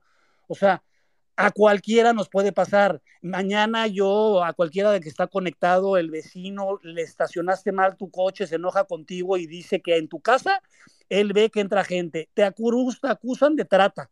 Y en lo que te puedes defender, te avientas en prisión preventiva 10 años, porque el problema es ese, te encarcelan este, porque se amafian con los ministerios públicos, con los jueces, pues imagínate Rafael Guerra, el presidente del Poder Judicial de la Ciudad de México, un gángster en contubernio con Gertz y con Godoy y con Sheinbaum, que, lo, que, que sabía lo que estaba haciendo su jueza, que sabía que el magistrado nos iba a negar la apelación sin ningún fundamento legal, y sin embargo lo hicieron y no les importó. A cuántas personas se lo han hecho y a cuántas más se la van a hacer. Esas son las autoridades que nosotros queremos. Nos vamos a quedar con este gobierno. Vamos realmente a decir, pues no voy a votar. Vamos a decir, a caer en el fatalismo de que no hay manera de que ya esto ya se, lo, ya se chupó pifas al país y no hay nada que hacer. Pues estamos jodidos. Al revés, tenemos que darlo todo porque estamos en una transición que o seguimos construyendo esta democracia jodida que hay en México, pero que se ha costado sangre, ya han costado años implementar y tener mecanismos que precisamente le permitieron al presidente llegar al poder de forma democrática para que llegara y como cualquier dictador de manual, desmantelo todo para quedarme en el poder y, hacer el rollito de primero los pobres. Y es exactamente lo mismo que lo que haría un Pinochet, que lo que haría un, un Hitler, que lo que haría uno de... O sea, es lo mismo te lo disfrazan del otro, del Che y del asesino de, de, Fidel Castro y de Evo Morales, pero es el mismo mensaje. Y para allá vamos. Y quien diga que es una exageración, pues nada más hay que analizar la historia y hay que ver y hay que ver lo que está haciendo y hay que seguir sus pasos, como todos los que estamos aquí, para darse cuenta qué es lo que está ocurriendo. Entonces, sí estamos en un momento en donde si no luchamos al 100% en la medida de lo posible, cada quien tiene un área de oportunidad, la que sea, no sé cuál, pero esa siento que es nuestro deber con nuestro país. Yo encontré un deber encontré una obligación y encontré una convicción a través del dolor más grande de mi vida. Entonces, creo que eso me ha dado la posibilidad de decir, voy a continuar y vamos a continuar y mi mamá va a seguir eh, junto a nosotros y junto a ustedes liberando mujeres y, y, y, y, saber que ahorita hay 11 personas, que sus hijos, que sus familias no se están desquiciando, porque cualquier persona que atraviesa un encarcelamiento no es nada más la persona de la cárcel. Los que se quedan afuera están encarcelados también. Vives todo el santo día. Yo no hubo un momento del día, uno, desde que le encarcelaron, que mi mamá no estuviera en la cabeza. Y ahí es cuando dice Gonzalo, y que tiene razón, tienen que aprender a vivir con su mamá en la cárcel. O sea, hagan lo mejor posible, llévenle la comida, pero pues no va a salir. ¿no? Entonces, entonces, imagínate vivir con ese pensamiento de que tu mamá no va a salir y que realmente hay posibilidades de que no vuelva a salir de la, cárcel, pues realmente fue algo atroz, pero sin eso, eh, como dicen hoy, no es buscarle, mi mamá dice, yo no creo en nada, ¿no? Bueno, llámale la Virgen de Guadalupe, que mi abuela, yo cada vez que voy a México siempre iba a la villa con ella, y la mujer más devota, y siempre me decía, la Virgen de Guadalupe, tú pídele y ella te vaya a dar. Ella cree en la Virgen de Guadalupe. Si tú crees en el árbol, si tú crees en el universo que no deja de expandirse, si tú crees en nada, si tú crees en el Padre Nuestro, está muy bien, pero hay que tener certeza, hay que tener convicción, hay que tener garra, hay que tener eh, compromiso, porque las cosas no se hacen de un día para otro. Nosotros no llegamos y le dije a Emilio Azcárraga, oye, échame la mano, ¿no? Méteme en tu noticiero. O al revés, todos los medios grandes no nos hicieron caso. O sea, al principio nadie nos hacía caso. Nadie, nadie, nadie, nadie, o sea, por cobardes, por cerdos, ¿me entiendes? O sea, y, al final terminaron todos queriendo la nota, porque pues se hizo un caso enorme, histórico, que se va a hacer jurisprudencia, que, que, que, es algo que nunca había pasado, la atracción de un caso de un particular, del fiscal general de la República, de un día para otro. Es decir, hay tantas aristas que, que, por eso este libro es el primer documento histórico y luego vendrán documentales y luego vendrá porque no podemos quedarnos con el siempre, usted disculpe. Y entonces ya la vida, mira, la vida sigue, ya déjate de estar eh, eh, eh, fregando la úlcera con esto, no tiene caso México, olvídate de todo, esto no va a cambiar, ya fue. Pues entonces ya casi, casi, pues como la que se colgó, de, la cárcel o como las, que, las experiencias que vivió mi mamá y no creo que esa sea la ruta. Y bueno, dejo ya el micrófono porque pues aquí la gente que me conoce ya, ya me conocen bien y saben que una vez que empiezo no termino, así que le cedo el micrófono pues a mi mamá, a Gonzalo, a los que nos quieran hacer preguntas. No, gracias, gracias. Una, una, una, pregunta y, tocabas los, los pasos hacia adelante y qué es lo que están planeando hacia el futuro. Eh, creo que uno, este libro yo creo que podría ser fácilmente un documental de Netflix, eh, pero también tu mamá está haciendo muchas cosas de, ayuda al prójimo y de ayuda a muchas de las mujeres que convivieron con ella. ¿Qué, qué es lo que están haciendo? Eh, ¿Cuáles son los planes hacia los proyectos futuros? Pues mira, hay muchos. Yo creo que cada uno particularmente tiene proyectos. Mi mamá está muy enfocada con las liberaciones y con lo de mejorar que, las mujeres no duerman en el suelo, que puedan tener un colchón, que bueno, no es un colchón, es como un mat de karate, ¿no? Porque no puedes tener eh, eh, alambres, porque pues te ahorcas, ¿no? Ahorcas a la, a la, a la roommate con el, con el cordón. Entonces, bueno, conseguirles estos, eh, estos colchones, este, desde papel de baño, o sea, es, es una cosa que tú imagínate lo denigrante, que llegas a la cárcel, te encarcelan y pues no hay papel de baño. Y si no tienes un familiar que te va a visitar, pues entonces eres un esclavo dentro de la cárcel, porque son esclavas todas esas mujeres, porque trabajan por tres pesos, literalmente por tres pesos, eh, lavándole la ropa a las demás internas que sí le pueden pagar. Este, o sea, es, una, es un nivel de, de, de injusticia y de tan deplorable, tan denigrante, que, bueno, mi mamá está muy enfocado en eso, y yo estoy muy enfocado con Gonzalo, mi hermano, en la parte que viene que va a ser un documental, eh, queremos hacer desde, bueno, desde un documental que va a ser serie hasta un documental con todos los videos que tenemos nosotros, con todo el material que nadie ha visto, o sea, hay, hay, hay tanto que contar para que quede ese registro de lo que hizo el gobierno de México. Este caso de muchos otros. Yo no me estoy poniendo por, ay, mi caso y el caso de mi familia. No, no, no, no. Este es un caso, sí atípico, porque es la fuerza del gobierno de México eh, eh, representada por un psicópata en contra de una familia que no hizo absolutamente nada. Pero pues ahí están los desaparecidos, más de 44 mil en el sexenio de López Obrador. Imagínate ir a las mamás buscadoras que pues tu hijo dónde está y pues sales a, a buscarlo y hay una emboscada y te matan. O sea, y claro, yo digo, yo no puedo sentir el dolor de la mamá que busca al hijo desaparecido, pero sí puedo ya a un nivel tener empatía porque sé lo que se siente vivir una injusticia tan cabrona como esta, ¿no? Y eso es lo que tenemos que evitar los mexicanos porque hoy fui yo, pero mañana puede ser tú porque nadie quiere vivir en un país donde no haya leyes. Esa es la verdad. Entonces estamos ya en, en, la ley del más fuerte, ya, porque pues las leyes no aplican. Ya hay que dejarnos hacernos los locos. Las leyes aplican solamente para el ciudadano, para que pague sus impuestos, para eso. Tú haces cualquier tontería y a la cárcel, pero no para los que llevan el país y roban todos los días y todo el día nos enteramos de empresas.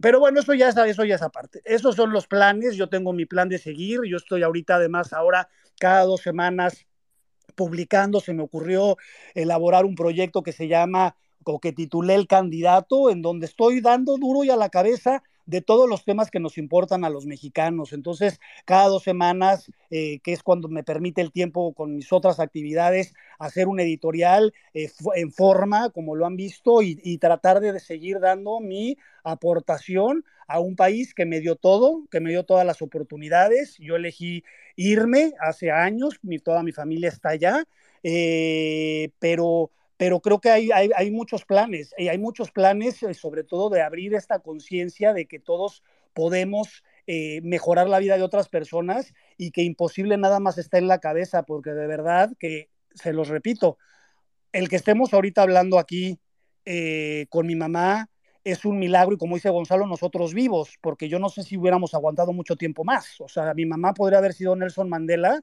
pero nosotros estábamos en el desquicie absoluto, ¿no? Porque pues, pues no, no se los puedo no se los puedo narrar porque pues es como de esas cosas cuando te dicen lo siento la muerte pues bueno pues no no era tu primo no puedes sentirla pero pero es, es esa esa, esa estrategia que si uno se pone un objetivo y si trazas esa ruta y te unes con las personas que somos la mayoría personas de bien, porque yo estoy convencido que desde el, tipo más necio que quiere apoyar a López Obrador ya por necedad, porque de verdad que apoyarlo es algo, es, algo ilógico, porque toda la evidencia está ahí, estoy seguro que hasta él quiere poder ir al cine sin que le metan un balazo y que su hija salga, ¿me entiendes?, con sus amigas y no la violen y la torturen, y que tu papá salga y no te lo regresen en pedacitos. Entonces, entonces es, es, es, un, es una, es, una es, es realmente una, una matanza eh, con, constante, permanente, en donde pues ahora sí nos toca a nosotros, porque si nosotros no nos movilizamos, ellos van como el tren Maya. Derecho y no se quitan, y por eso están ahora duro y dale poder judicial, poder judicial, poder judicial, poder judicial, porque es lo que les falta para terminar de desmantelar todo y de forma este, disimulada, para que no sea, pues ya llegó el dictador y ahora sí, ahora van a ver cómo le van, hacer lo que han hecho otros países. Por allá vamos encaminados. Así que bueno, con eso eh, cedo el micrófono. Gracias. No, gracias, gracias. Alejandra, eh, tus, tus proyectos hacia adelante y los, los, nos puedes contar un poco lo que estás haciendo con ayudando a otras, a, mujeres con las que compartiste prisión. Sí, mira, con mucho gusto. La, tengo varios proyectos, bueno, no son proyectos, ya son unas realidades, pero empezaron como un proyecto son las libertades en las que estoy enfocada realmente, porque pues creo que para nadie de las que estuvimos allá adentro podíamos decir qué prefieres, un colchón o salir libre, ¿no? Entonces, pues la libertad es la, la, la, que más me enfoco, que me lleva mucho tiempo porque pues es contactar a la interna, luego hablar con la familia, conseguir los, los, los papeles que no saben dónde están, nunca se los da el abogado de oficio, traen un, desmadre terrible con los papeles. Conseguir a los, a los abogados pro bono para que me hagan el papeleo y poderla sacar. Esa es la que, la que más me gusta, porque cuando las veo afuera digo, bueno, una familia, una familia que ya no va a sufrir sin su mamá. Eh, eso por un lado. Y por el otro, lo que decía Alonso, ¿no? Lo de los colchones. Cuando yo llego a Santa Marta, me dicen, eh, usted se duerme ahí en el suelo. Y le digo, pero ¿cómo en el suelo? Me dijo, ay, reinita, pues ¿qué crees que estás en un hotel de cinco estrellas? Le dije, no, yo sé que estoy en la cárcel, pero no soy un perro. ¿Cómo voy a dormir en el suelo? Pues aquí no hay de otra, aquí es el suelo. Entonces, esos días que dormí en el suelo, dije, yo saliendo de aquí, hasta que no duerman todas en colchón, voy a dejar de trabajar. Son 1.300 internas y hemos podido donar con mis amigas y personas también de las redes sociales que, que me han contactado, hemos donado ya 400. Me decía, cuando llevaba 100, me decía mi nieta, mi nieto el pequeño, me decía, oye, ñaña, pero ¿de qué son 100 si son miles ahí adentro? Y le digo yo que hubiera dado porque me hubieran dado un colchón cuando llegué. Entonces, poco a poquito, pues ahí voy como la hormiguita, porque pues no tengo no tengo los recursos, ni conozco los empresarios, ni conozco gente que tenga que me diga, ¿sabes qué? Hay 500 colchones para que, que, que, ya no haya problema. Y también hemos podido dar despensas.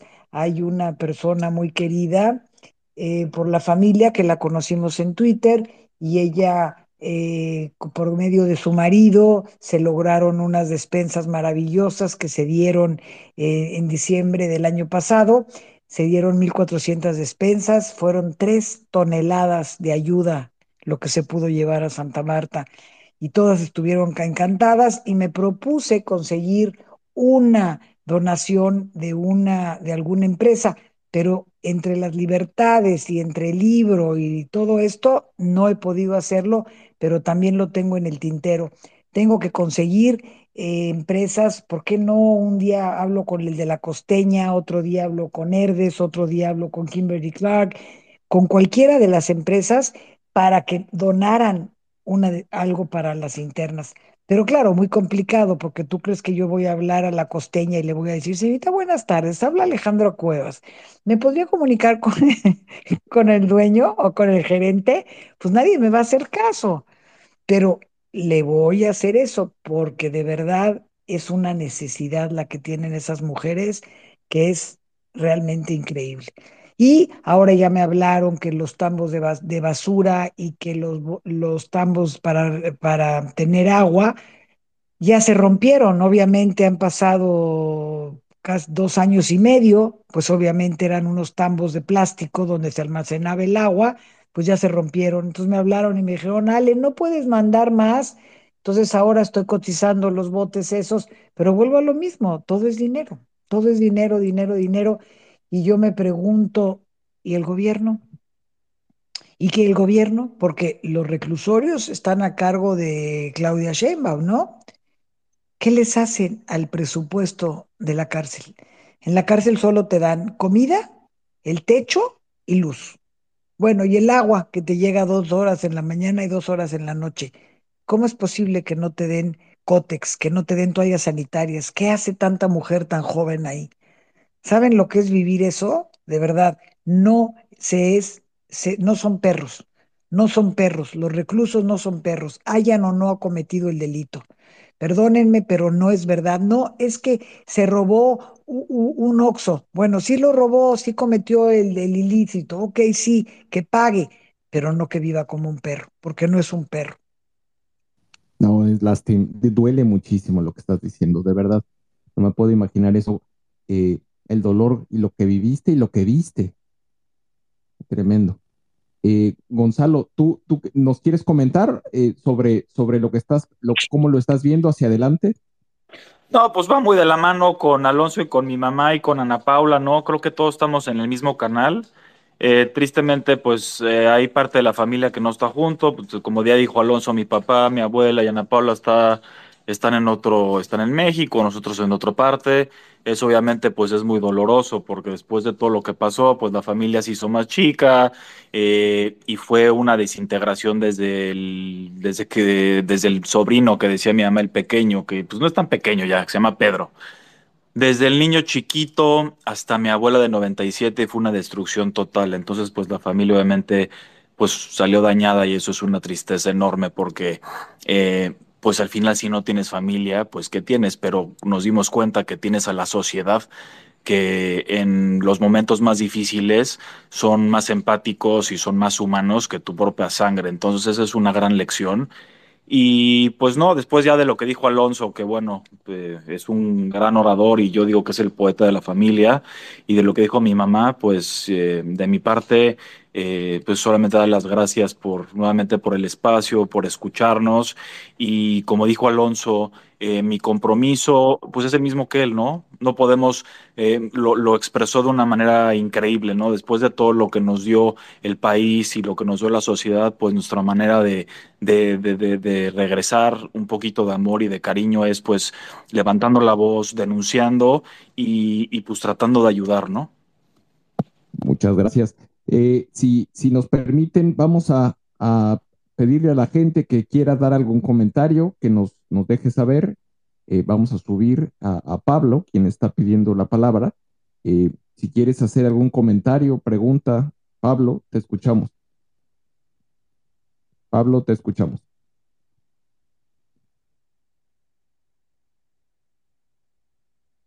Eh, Alejandra, Gonzalo, mucho gusto a tu hermano y a tu mamá. Ya había tenido la oportunidad de, conocerlos. Buenas tardes a todas y a todos. Eh, Alejandra, bueno, eh, Alonso, Gonzalo, fíjense que todo el proceso que ustedes vivieron, la verdad, la forma de enfrentar pues al segundo hombre más poderoso del país en, el, y fiscal supuestamente independiente de verdad, son un ejemplo comentaban algo que es muy valioso y, se los comparto. Bueno, a mí me tocó vivirlo como preso político, pero estuve 30 días y lo que comentabas, Alejandra, de la situación de las mujeres es un fenómeno que, que sucede, que yo no sé qué pasa, que las abandonan y ahí me tocaba ver cuando iba al juzgado en el reclusorio Oriente cómo llevaban a las mujeres de Santa Marta y como no conseguían dinero, las prostituían. Y esta labor que ustedes están haciendo y que estás haciendo, Alejandra, de verdad es un, yo, yo me quedé con ese compromiso de compartirlo, pero con esto que tú, que tú estás haciendo de verdad, creo que es la forma de, de poderlas apoyar, porque bien lo comentas, podrán haber cometido algún error, alguna situación, pero no para vivir eso. Entonces, eh, de verdad yo los quiero felicitar, sociedad es algo los que lo hemos vivido de verdad eh, y tener el valor, lo que están haciendo después de enfrentar a una persona tan poderosa, de verdad, crearon una forma de mecanismo de defensa de verdad contra las injusticias y de verdad son, son gente, son una familia, amistades que tienen que de verdad son para, para aplaudir, de verdad, más, que nada es eso mi comentario, porque es, es gente que de verdad eh, mi respeto total. Les mando una un abrazo bien grande y felicidades Alejandra y, y, ojalá ibas a ayudar a muchísimas, a muchísimas mujeres. Un abrazo muy grande. Muchas gracias, Pablo.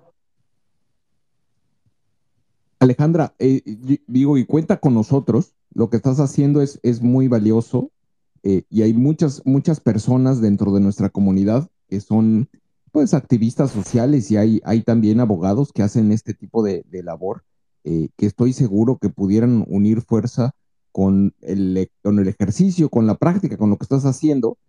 Así que cuenta con nosotros. Mm, si quieres que, quedemos a conocer lo que estás haciendo, cuando tengas alguna iniciativa o necesites algún tipo de apoyo, pues bueno, mucha gente de nuestra comunidad estoy seguro que, que, que puede, puede brindarlo. Está subiendo Lulú. Lulú, adelante, te escuchamos. Gracias, Gabriel. Pues escuchando sus comentarios, su historia, fíjense que la verdad, dentro de toda esta terrible tragedia, tragedia, injusticia, experiencia tan dolorosa, qué maravilloso regalo el, que estén unidos por el amor como familia. Y yo creo que toda esa perversidad de, de, de, que, de la que fueron víctimas por parte de estas personas, este, híjole, los engrandecieron y a ellos los empequeñecieron. Hay, una, hay un momento particular en su historia que a mí me conmovió mucho cuando la vi. Fue cuando tu hija Alejandra se arrodilló ante Arturo Saldívar para pedirle que se aplicara la ley. Eso, híjole, a tu hija la dejó grande, enorme, y Arturo Saldívar lo empequeñeció. Yo creo que en la vida nosotros podemos ser instrumento de la maldad o instrumento del bien, instrumento del diablo o instrumento de Dios.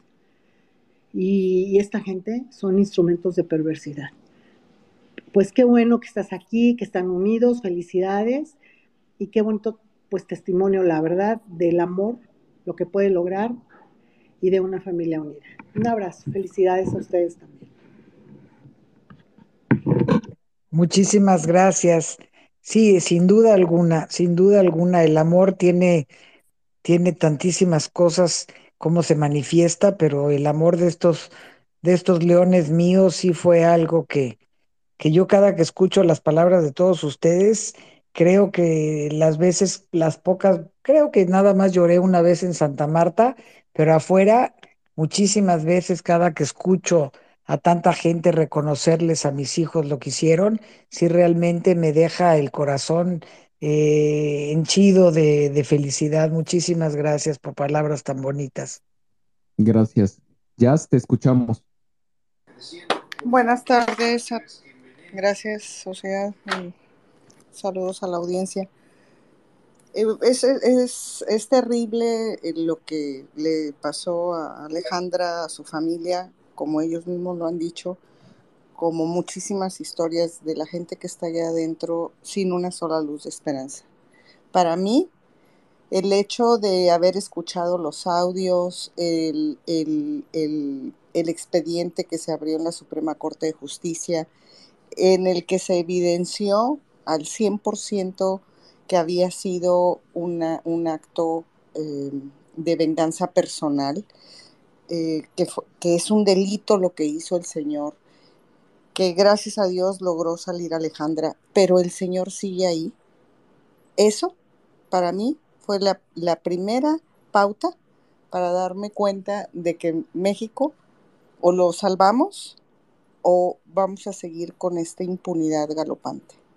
Yo no sé de en qué ladrillo está parado el Señor, que es intocable tan intocable que yo he escuchado a Alonso preguntarle a candidatos y se hacen rosca a la hora que les pregunta de, llegar. Tú se lo preguntó a Ebrard muy valientemente y, se hizo rosca. Te molestaste, Alonso, con justa razón. Pero no, no entiendo. Yo quisiera si ellos tienen una idea de en qué ladrillo está parado el Señor para que siga gozando de esa impunidad. Muchas gracias, sociedad. No, a ti, ya. ¿Quieren alguien comentar? Pues mira, yo creo que el ladrillo en el que está parando, y gracias por tus comentarios, es el ladrillo de, del poder absoluto que tiene Gertz Manero sobre el país, porque tiene la información de todos, porque pues Gertz en su búnker agarra y abre Pegasus, ¿no? Así de fácil.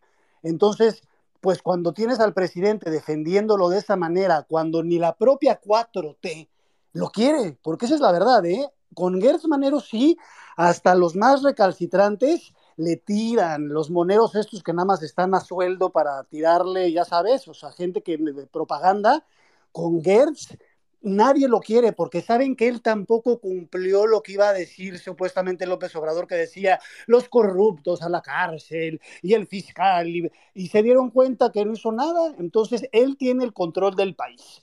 Y que me diga lo contrario, pues perdónenme, pero están equivocados, porque el presidente sabe que Gertz es un lastre para él. Él lo sabe, él, él le llegan las cosas, él ha visto los problemas que le ha ocasionado Alejandro, pero es intocable, porque cuánta información tiene Gertz Manero de López Obrador, de los hijos de López Obrador. De, o sea, Gertz tiene información de, todos, de todos, y lleva toda la vida en el poder, de toda la vida en el poder y usándolo de una manera maquiavélica. Entonces, pues imagínense el, el nivel de secretos que maneja. Si fue desde la Operación Cóndor que les aventaban estos químicos a los campesinos ahí, ¿no? O sea, es, es alguien que ha estado en los momentos más oscuros de la historia de México, es un personaje siniestro que desafortunadamente tiene el poder absoluto y, sí, Ebrad se hace rosca, Krill se hizo rosca, todos los que he podido les he preguntado, nadie te puede dar una respuesta. ¿Vas a iniciar sí o no? El proceso de remoción del fiscal general de la República porque este va directo al próximo sexenio y nadie, y nadie quiere decir nadie, nada, nadie puede hablar de él. Es algo impresionante, es como un fantasma porque nunca aparece. Apareció ahorita que se murió Juan Ramos, que es otro gángster que, le hacía también la mano derecha y era, bueno, un criminal. Se murió en una operación, eh, le dio un infarto, 62 años. Este, eh, fue el fiscal 30 minutos al velorio, 30. O sea, un hombre que le dedicó la vida entera a sus crímenes, bueno, le mereció 30 y ya fueron muchos para Alejandro, y se vuelve a desaparecer. Mañana a ver si aparece con el fiscal de Estados Unidos que estará en México y Anthony Blinken y Mary Garland.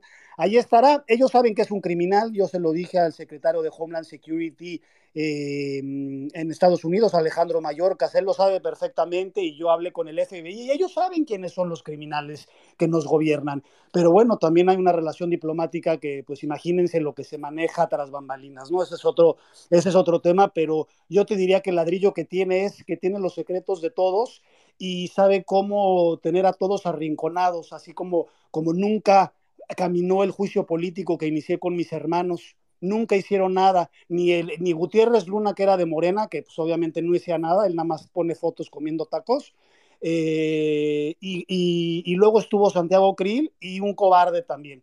Y, le, y lo, lo, fregué y lo fregué y lo fregué hasta que un día me contestó en un tuit de haciéndose rosca también y luego lo agarré, pues creo que en uno de estos spaces también lo agarré aquí pero, pero al final del día nadie quiere tomar el toro por los cuernos. Eh, si, si, gana Sheinbaum, pues bueno, obviamente, pues más que nada, pues obviamente Gertz sigue. Eh, Xochitl no se ha pronunciado al respecto. Espero que lo haga porque yo creo que tendría hasta un subidón de gente de, de, de López Obrador, ¿eh? de que saben de que Gertz Manero no es, o sea, saben quién es ese, ese tipo, ¿no? Entonces sería yo creo que un subidón para que ella dijera, bueno, vamos a tomar una decisión porque pues vamos, vamos realmente a no iniciar un proceso de remoción del fiscal general de la República, que, que se vote o no y que se logre o no, ese es otro tema. Pero realmente, ¿con qué cara vamos a iniciar otro gobierno con el criminal número uno del país con todos en la mano. Pues es que es imposible. Entonces yo creo que esa es la labor de todos y en cada space y en cada eh, foro eh, con, los, con las candidatas, increparlos, preguntarles qué van a hacer con esta. No es un tema que pueden evadir. Hay quien de repente se enoja conmigo y me dicen, ay, es que quieres que te contesten ahorita, pero te van a contestar cuando ya esté en la silla. No, no, no, no, no.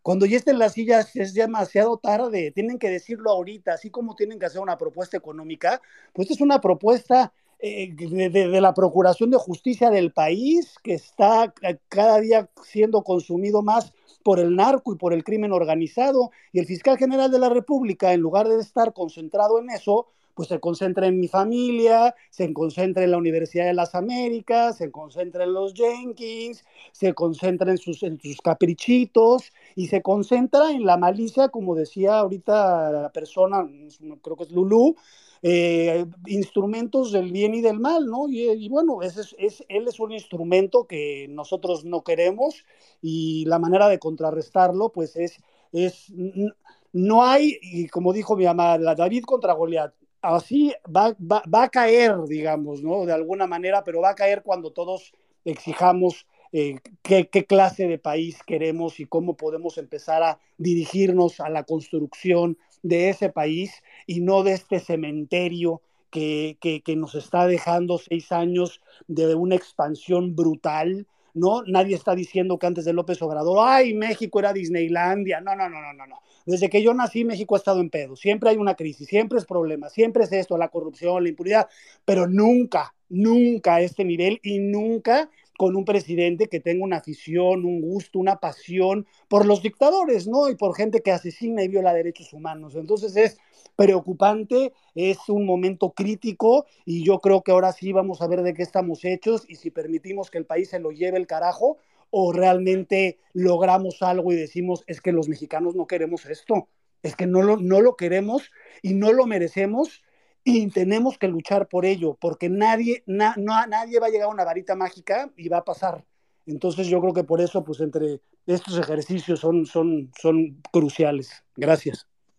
Muchas gracias. Eh, Alejandra, nada más como muestra, nos han mandado ya algunos mensajes directos que nos están preguntando dónde y cómo podemos, o sea, la gente quiere apoyar eh, la campaña que tienes de colchones y alimentos, que cómo pueden apoyar.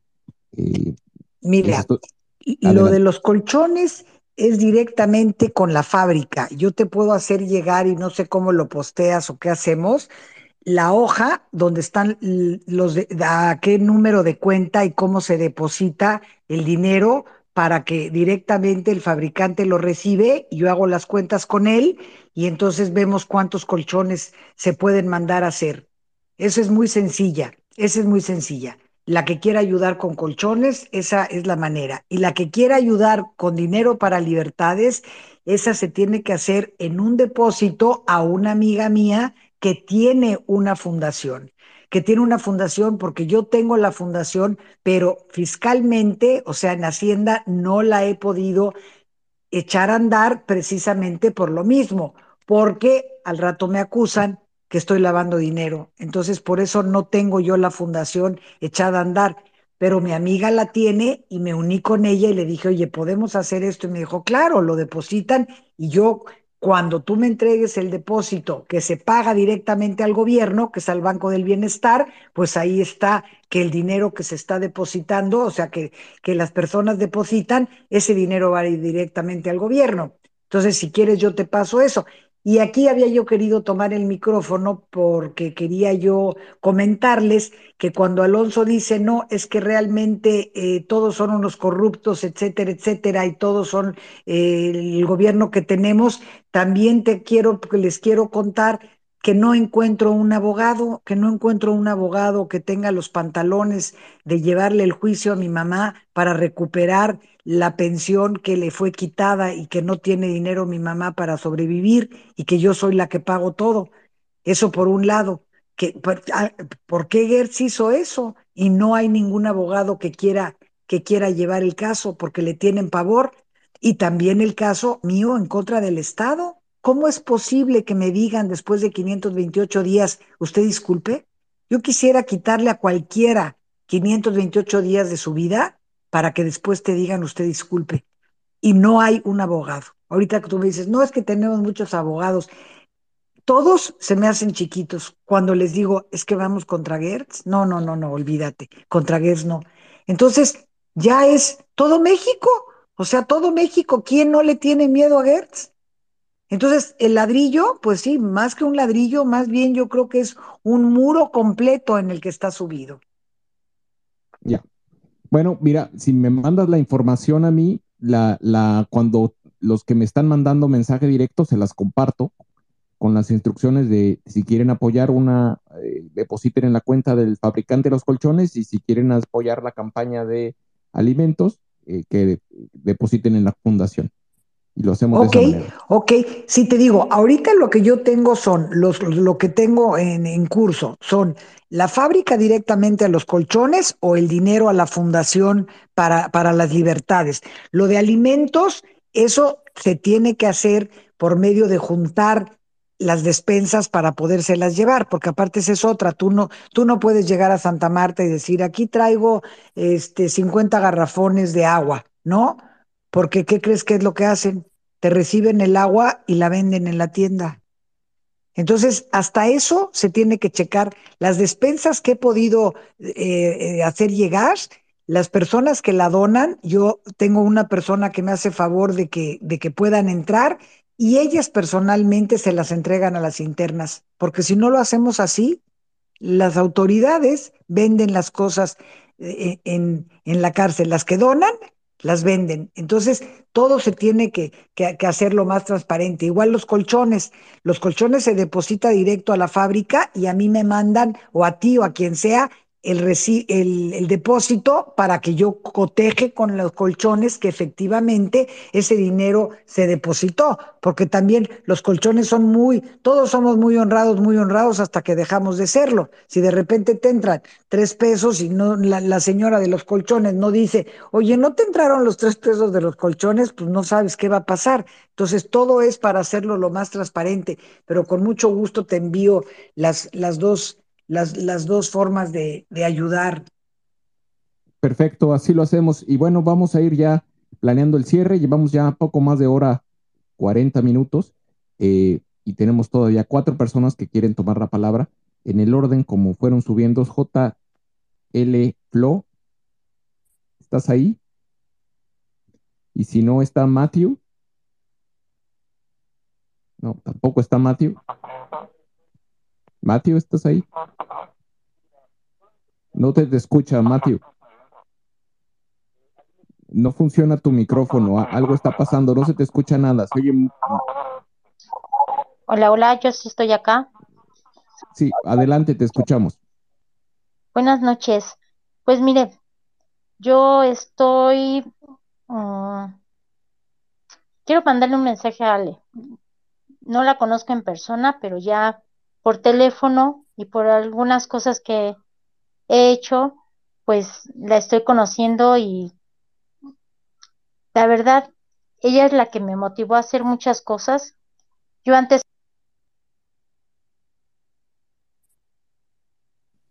Uy, la perdimos. Pero ya después de conocer la historia de Ale, pues sí, empezamos a ver por acá en el Estado de México qué podíamos hacer para ayudar. Y yo lo único que quiero hacer ahorita, decir ahorita es nada más mandarle saludos y que siga adelante con lo que está haciendo. Muchos saludos a Alonso y a Gonzalo, no tengo el gusto de conocerlos, pero todo lo que están haciendo es tan grande que yo espero que todo resulte bien y todo sea por el bien de México. Y Ale, yo espero que pronto puedas regresar a México. Te mando muchos saludos. Soy Laura Flores. Muchísimas gracias, bonita. Va a ser muy pronto, vas a ver que sí, pero muchísimas gracias. Hasta luego. Bye. ¿Ya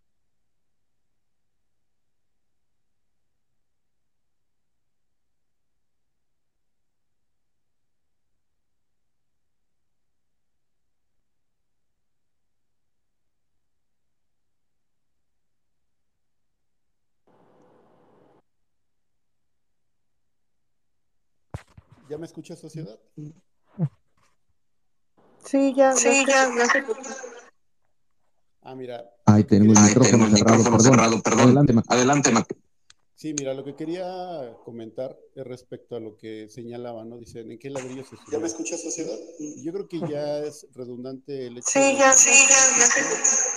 Tenemos un sistema de ah, mira. Ay, tenemos el micrófono cerrado, perdón. Adelante, Sí, mira, lo que quería comentar respecto a lo que señalaban, ¿no? dice Enrique Laguna.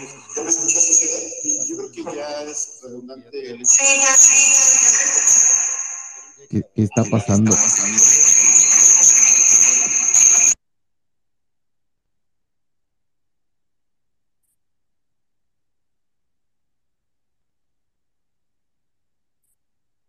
Mateo, ¿estás ahí?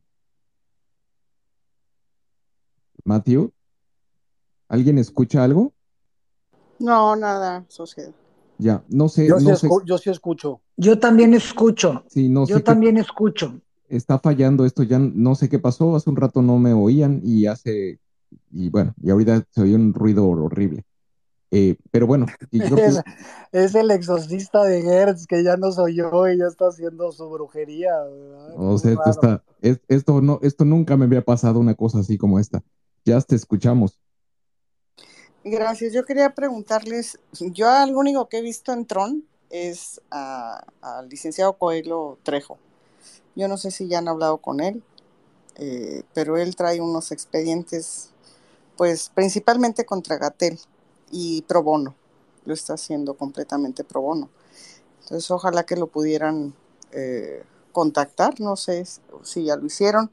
Y mi idea sería de aquí a Navidad tratar de juntar los colchones que faltan, pues con un colchotón o como le llamemos, eh, en, en un, en, en uno o varios spaces, eh, si nos puede ayudar sociedad, o, porque pues es quien más rating tiene en los, en los espacios. Eh, aquí hay muchos ex tuiteros que ahora son ex, ex, X, eh, que tenemos eh, espacios regularmente, lo podemos promocionar, pero que se haga algo para que se logre de aquí a Navidad, que ya no falta mucho, ya estamos en octubre, eh, poder eh, reunir todos los colchones que faltan. No sé cuánto cuesta cada uno, si nos pudieran más o menos decir el costo para saber este, qué tanto tendríamos que, que hacer. Gracias. Sí, mira, con, mucho gusto. Los colchones, como Alonso mencionó, no son colchones, son colchonetas. Son hule espuma compacto, duro, de 10 centímetros de ancho. Y cuestan 700 pesos. Los primeros que compré, porque ya es la segunda fábrica, me costaban mil. Los pude bajar con otra fábrica, precisamente de una señora de Twitter que me dijo, oye, una prima de una tía de mi abuela. Total, acabaron en 700 pesos y los, lo- me los da tal cual 700 pesos y cada colchón, pues nos faltan, imagínate, te necesitamos 1300, llevo 400, ¿cuántos me faltan? Nos faltan un mundo, pero mira, de poquitos en poquitos, o sea, ha sido la labor hormiga. Cada que junto dinero, cada que junto 70 mil pesos, mando a hacer 100. Los 100 los entregan. Olvídate, apenas le digo a mis amigas, las de la cárcel, hazte la lista de quienes necesitan, porque esa es otra. Si, si yo mando los colchones, pues, ¿qué crees? Los van a vender, pero los van a vender las autoridades. ¿No? Ahí va la donación, pues ¿quién, a quién se lo van a donar? Entonces tengo amigas que van de estancia en estancia, porque le llamamos estancia a las celdas, van de celda en celda diciendo, a ver, ¿quién le hace falta colchón? Y dice una, yo, a ver, ¿dónde está tu cama? Y hasta que no checan que efectivamente tienen colchones muy delgaditos o tienen zarapes cosidos, porque esa es otra que hacen. Como los zarapes son más baratos, cosen, cosen, cosen varios colchones, varios zarapes y ahí duermen arriba de los zarapes, como perros, auténticamente como perros. Entonces, sí sería, bueno, ¿qué te puedo decir? Entonces, los que se junten, porque una amiga me dijo, es que, ¿de qué sirve que yo dé un colchón? Yo tengo mil pesos, ¿de qué te va a servir? Y le dije, pues de que una ya no va a dormir en el suelo. Todo lo que se pueda juntar. Yo les voy a mandar los datos y les agradezco de veras con el alma porque esa dormida, esa semana que yo dormí en el suelo, de veras que no, no, no, no. Y aparte, yo dormí en el suelo y sin colchón, obviamente, pero hay unas que duermen en las camas que son metal, también sin colchón. Entonces a mí ya me daba igual que me dieran cama o no me dieran cama. ¿Qué diferencia hay entre el metal helado o el piso helado? Pues creo que es lo mismo, mientras no tengas el colchón.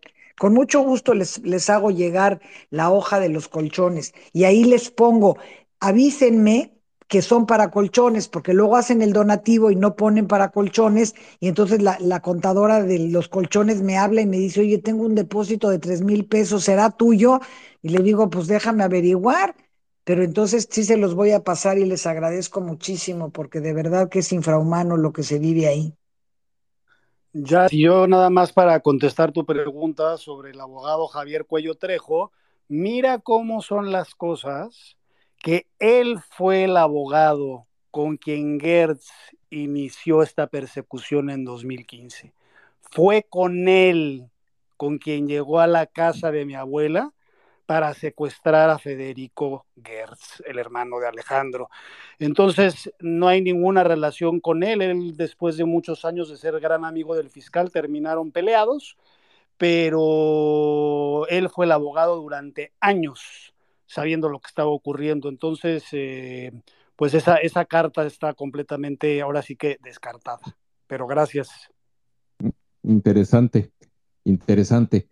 Pues bueno, pues muy bien, muchas gracias. Eh, ya no, nos, de verdad, les robamos una hora, casi una hora cincuenta de su tiempo y eh, es muy interesante todo lo que nos han contado. Muchas gracias por su participación.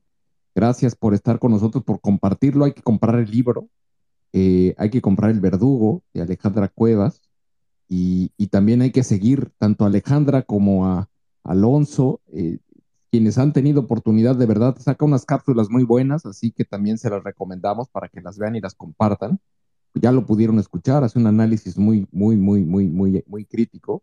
Y, nosotros queremos también invitarlos al próximo espacio que vamos a tener eh, el día jueves con la economista Gaby Siller. Eh, vamos a hablar del paquete económico 2024 para tratar de entender pues de dónde nos están metiendo y dónde eh, la crisis fiscal a la que nos estamos acercando eh, y que seguramente tendrá que lidiar el siguiente, el siguiente gobierno. ¿Algún comentario final, Alejandra, Alonso? Los escuchamos. Agradecerles profundamente el espacio y nuevamente una disculpa porque me tardé en entender cómo pedía uno el micrófono, pero ya aprendí. Así que ya estoy lista para todos los spaces que quieran, ¿eh? Les pues agradezco muchísimo y la ayuda más que nada, mis amigas de verdad que, que se los van a agradecer porque las condiciones son terribles. Pero muchísimas gracias a todos por la invitación y por estar aquí. No, gracias a ti por compartir y, de verdad por el, ejemplo. Inspiras, de verdad, Alejandra, inspiras. Tu fortaleza mental inspira. Eh, es la esperanza y esa, esa, es, esa fortaleza que has mostrado inspira. Muchas gracias por ser inspiración. Gracias a ustedes. Alonso. Nada más también agradecerles por el tiempo y que estamos todos eh, en la lucha y lo que se les ofrezca, eh, cualquier, de pronto me contacta gente de, oye, este caso, de esto está pasando, vamos a, vamos a hacer ruido, en lo que yo pueda ayudar causas de personas que están atravesando por cualquier injusticia, también cuenten conmigo. Muchas gracias. Pues muy bien, pues es que estamos en esto y, de verdad, eh, si no tomamos control del, del, país nosotros como sociedad civil y si no participamos activamente, eh, pues se nos va de las manos y ya lo estamos viendo. Eh, de verdad, es un, son, son ustedes, familia, eh, Castillo Cuevas, de verdad, son un ejemplo de, unidad, un ejemplo de fortaleza, resiliencia. La verdad, lo que han hecho es, es, increíble y pues nos, sirven, nos sirve a nosotros, nos inspira para seguir adelante porque lo que viene el año que entra y este año, lo que le queda a este año, pues está bien duro. Eh, así que pues a seguirle dando y, y apostar a la transición democrática en 2024, porque las cosas no pueden seguir así y nosotros tenemos que involucrarnos más. Así que, pues muchas gracias nuevamente. Les dejamos el tweet fijado en la parte superior, es, el, es, el, es la liga al espacio del jueves con Gabriela Siller. Ojalá puedan, por favor, compartir ese tweet que llegue lo más lejos posible para que podamos escuchar de primera mano. Eh, ella es una doctora en economía eh, bastante, bastante eh, hábil e inteligente del tema de análisis macroeconómico eh, y lo, traduce de una manera que podemos entenderlo todos. De verdad, es muy interesante. Su, su, participación va a, ser, va a ser muy, muy interesante. La conozco bien. Les agradezco mucho y como siempre les pedimos que sigan a las cuentas que están alrededor de ustedes. Siempre les, les hemos estado recomendando y hemos aprendido después de varios eh, espacios y de muchas movilizaciones que hemos organizado desde las redes sociales, que para poder eh, tener impacto tenemos que hacerlo en comunidad y hacerlo en bloque. Y qué mejor manera de ir construyendo comunidad que siguiendo las cuentas de Alejandro, de Jazz, de Alejandra, eh, de Alonso, de la doctora que está aquí, de Yoli, de Alma Yucateca, de Elvira, de Cintia, de Pau, de Gonzalo que se bajó, de Jessica, de Arturo, de todos y todas los que están aquí. Muchas gracias. Y dejamos esto eh, con la intención de que podamos aprovechar y seguir a las cuentas que están alrededor de ustedes. Sigan a la cuenta Sociedad Civil México y eh, nos vemos el jueves. Cuídense. Buenas noches.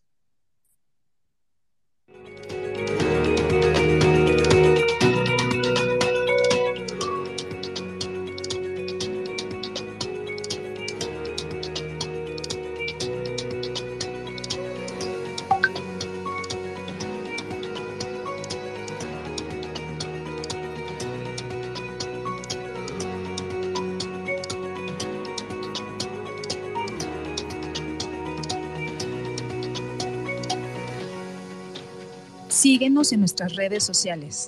Estamos presentes en Twitter, Facebook, Instagram, TikTok, Spotify y YouTube. Encuéntranos como arroba SocCivilMX.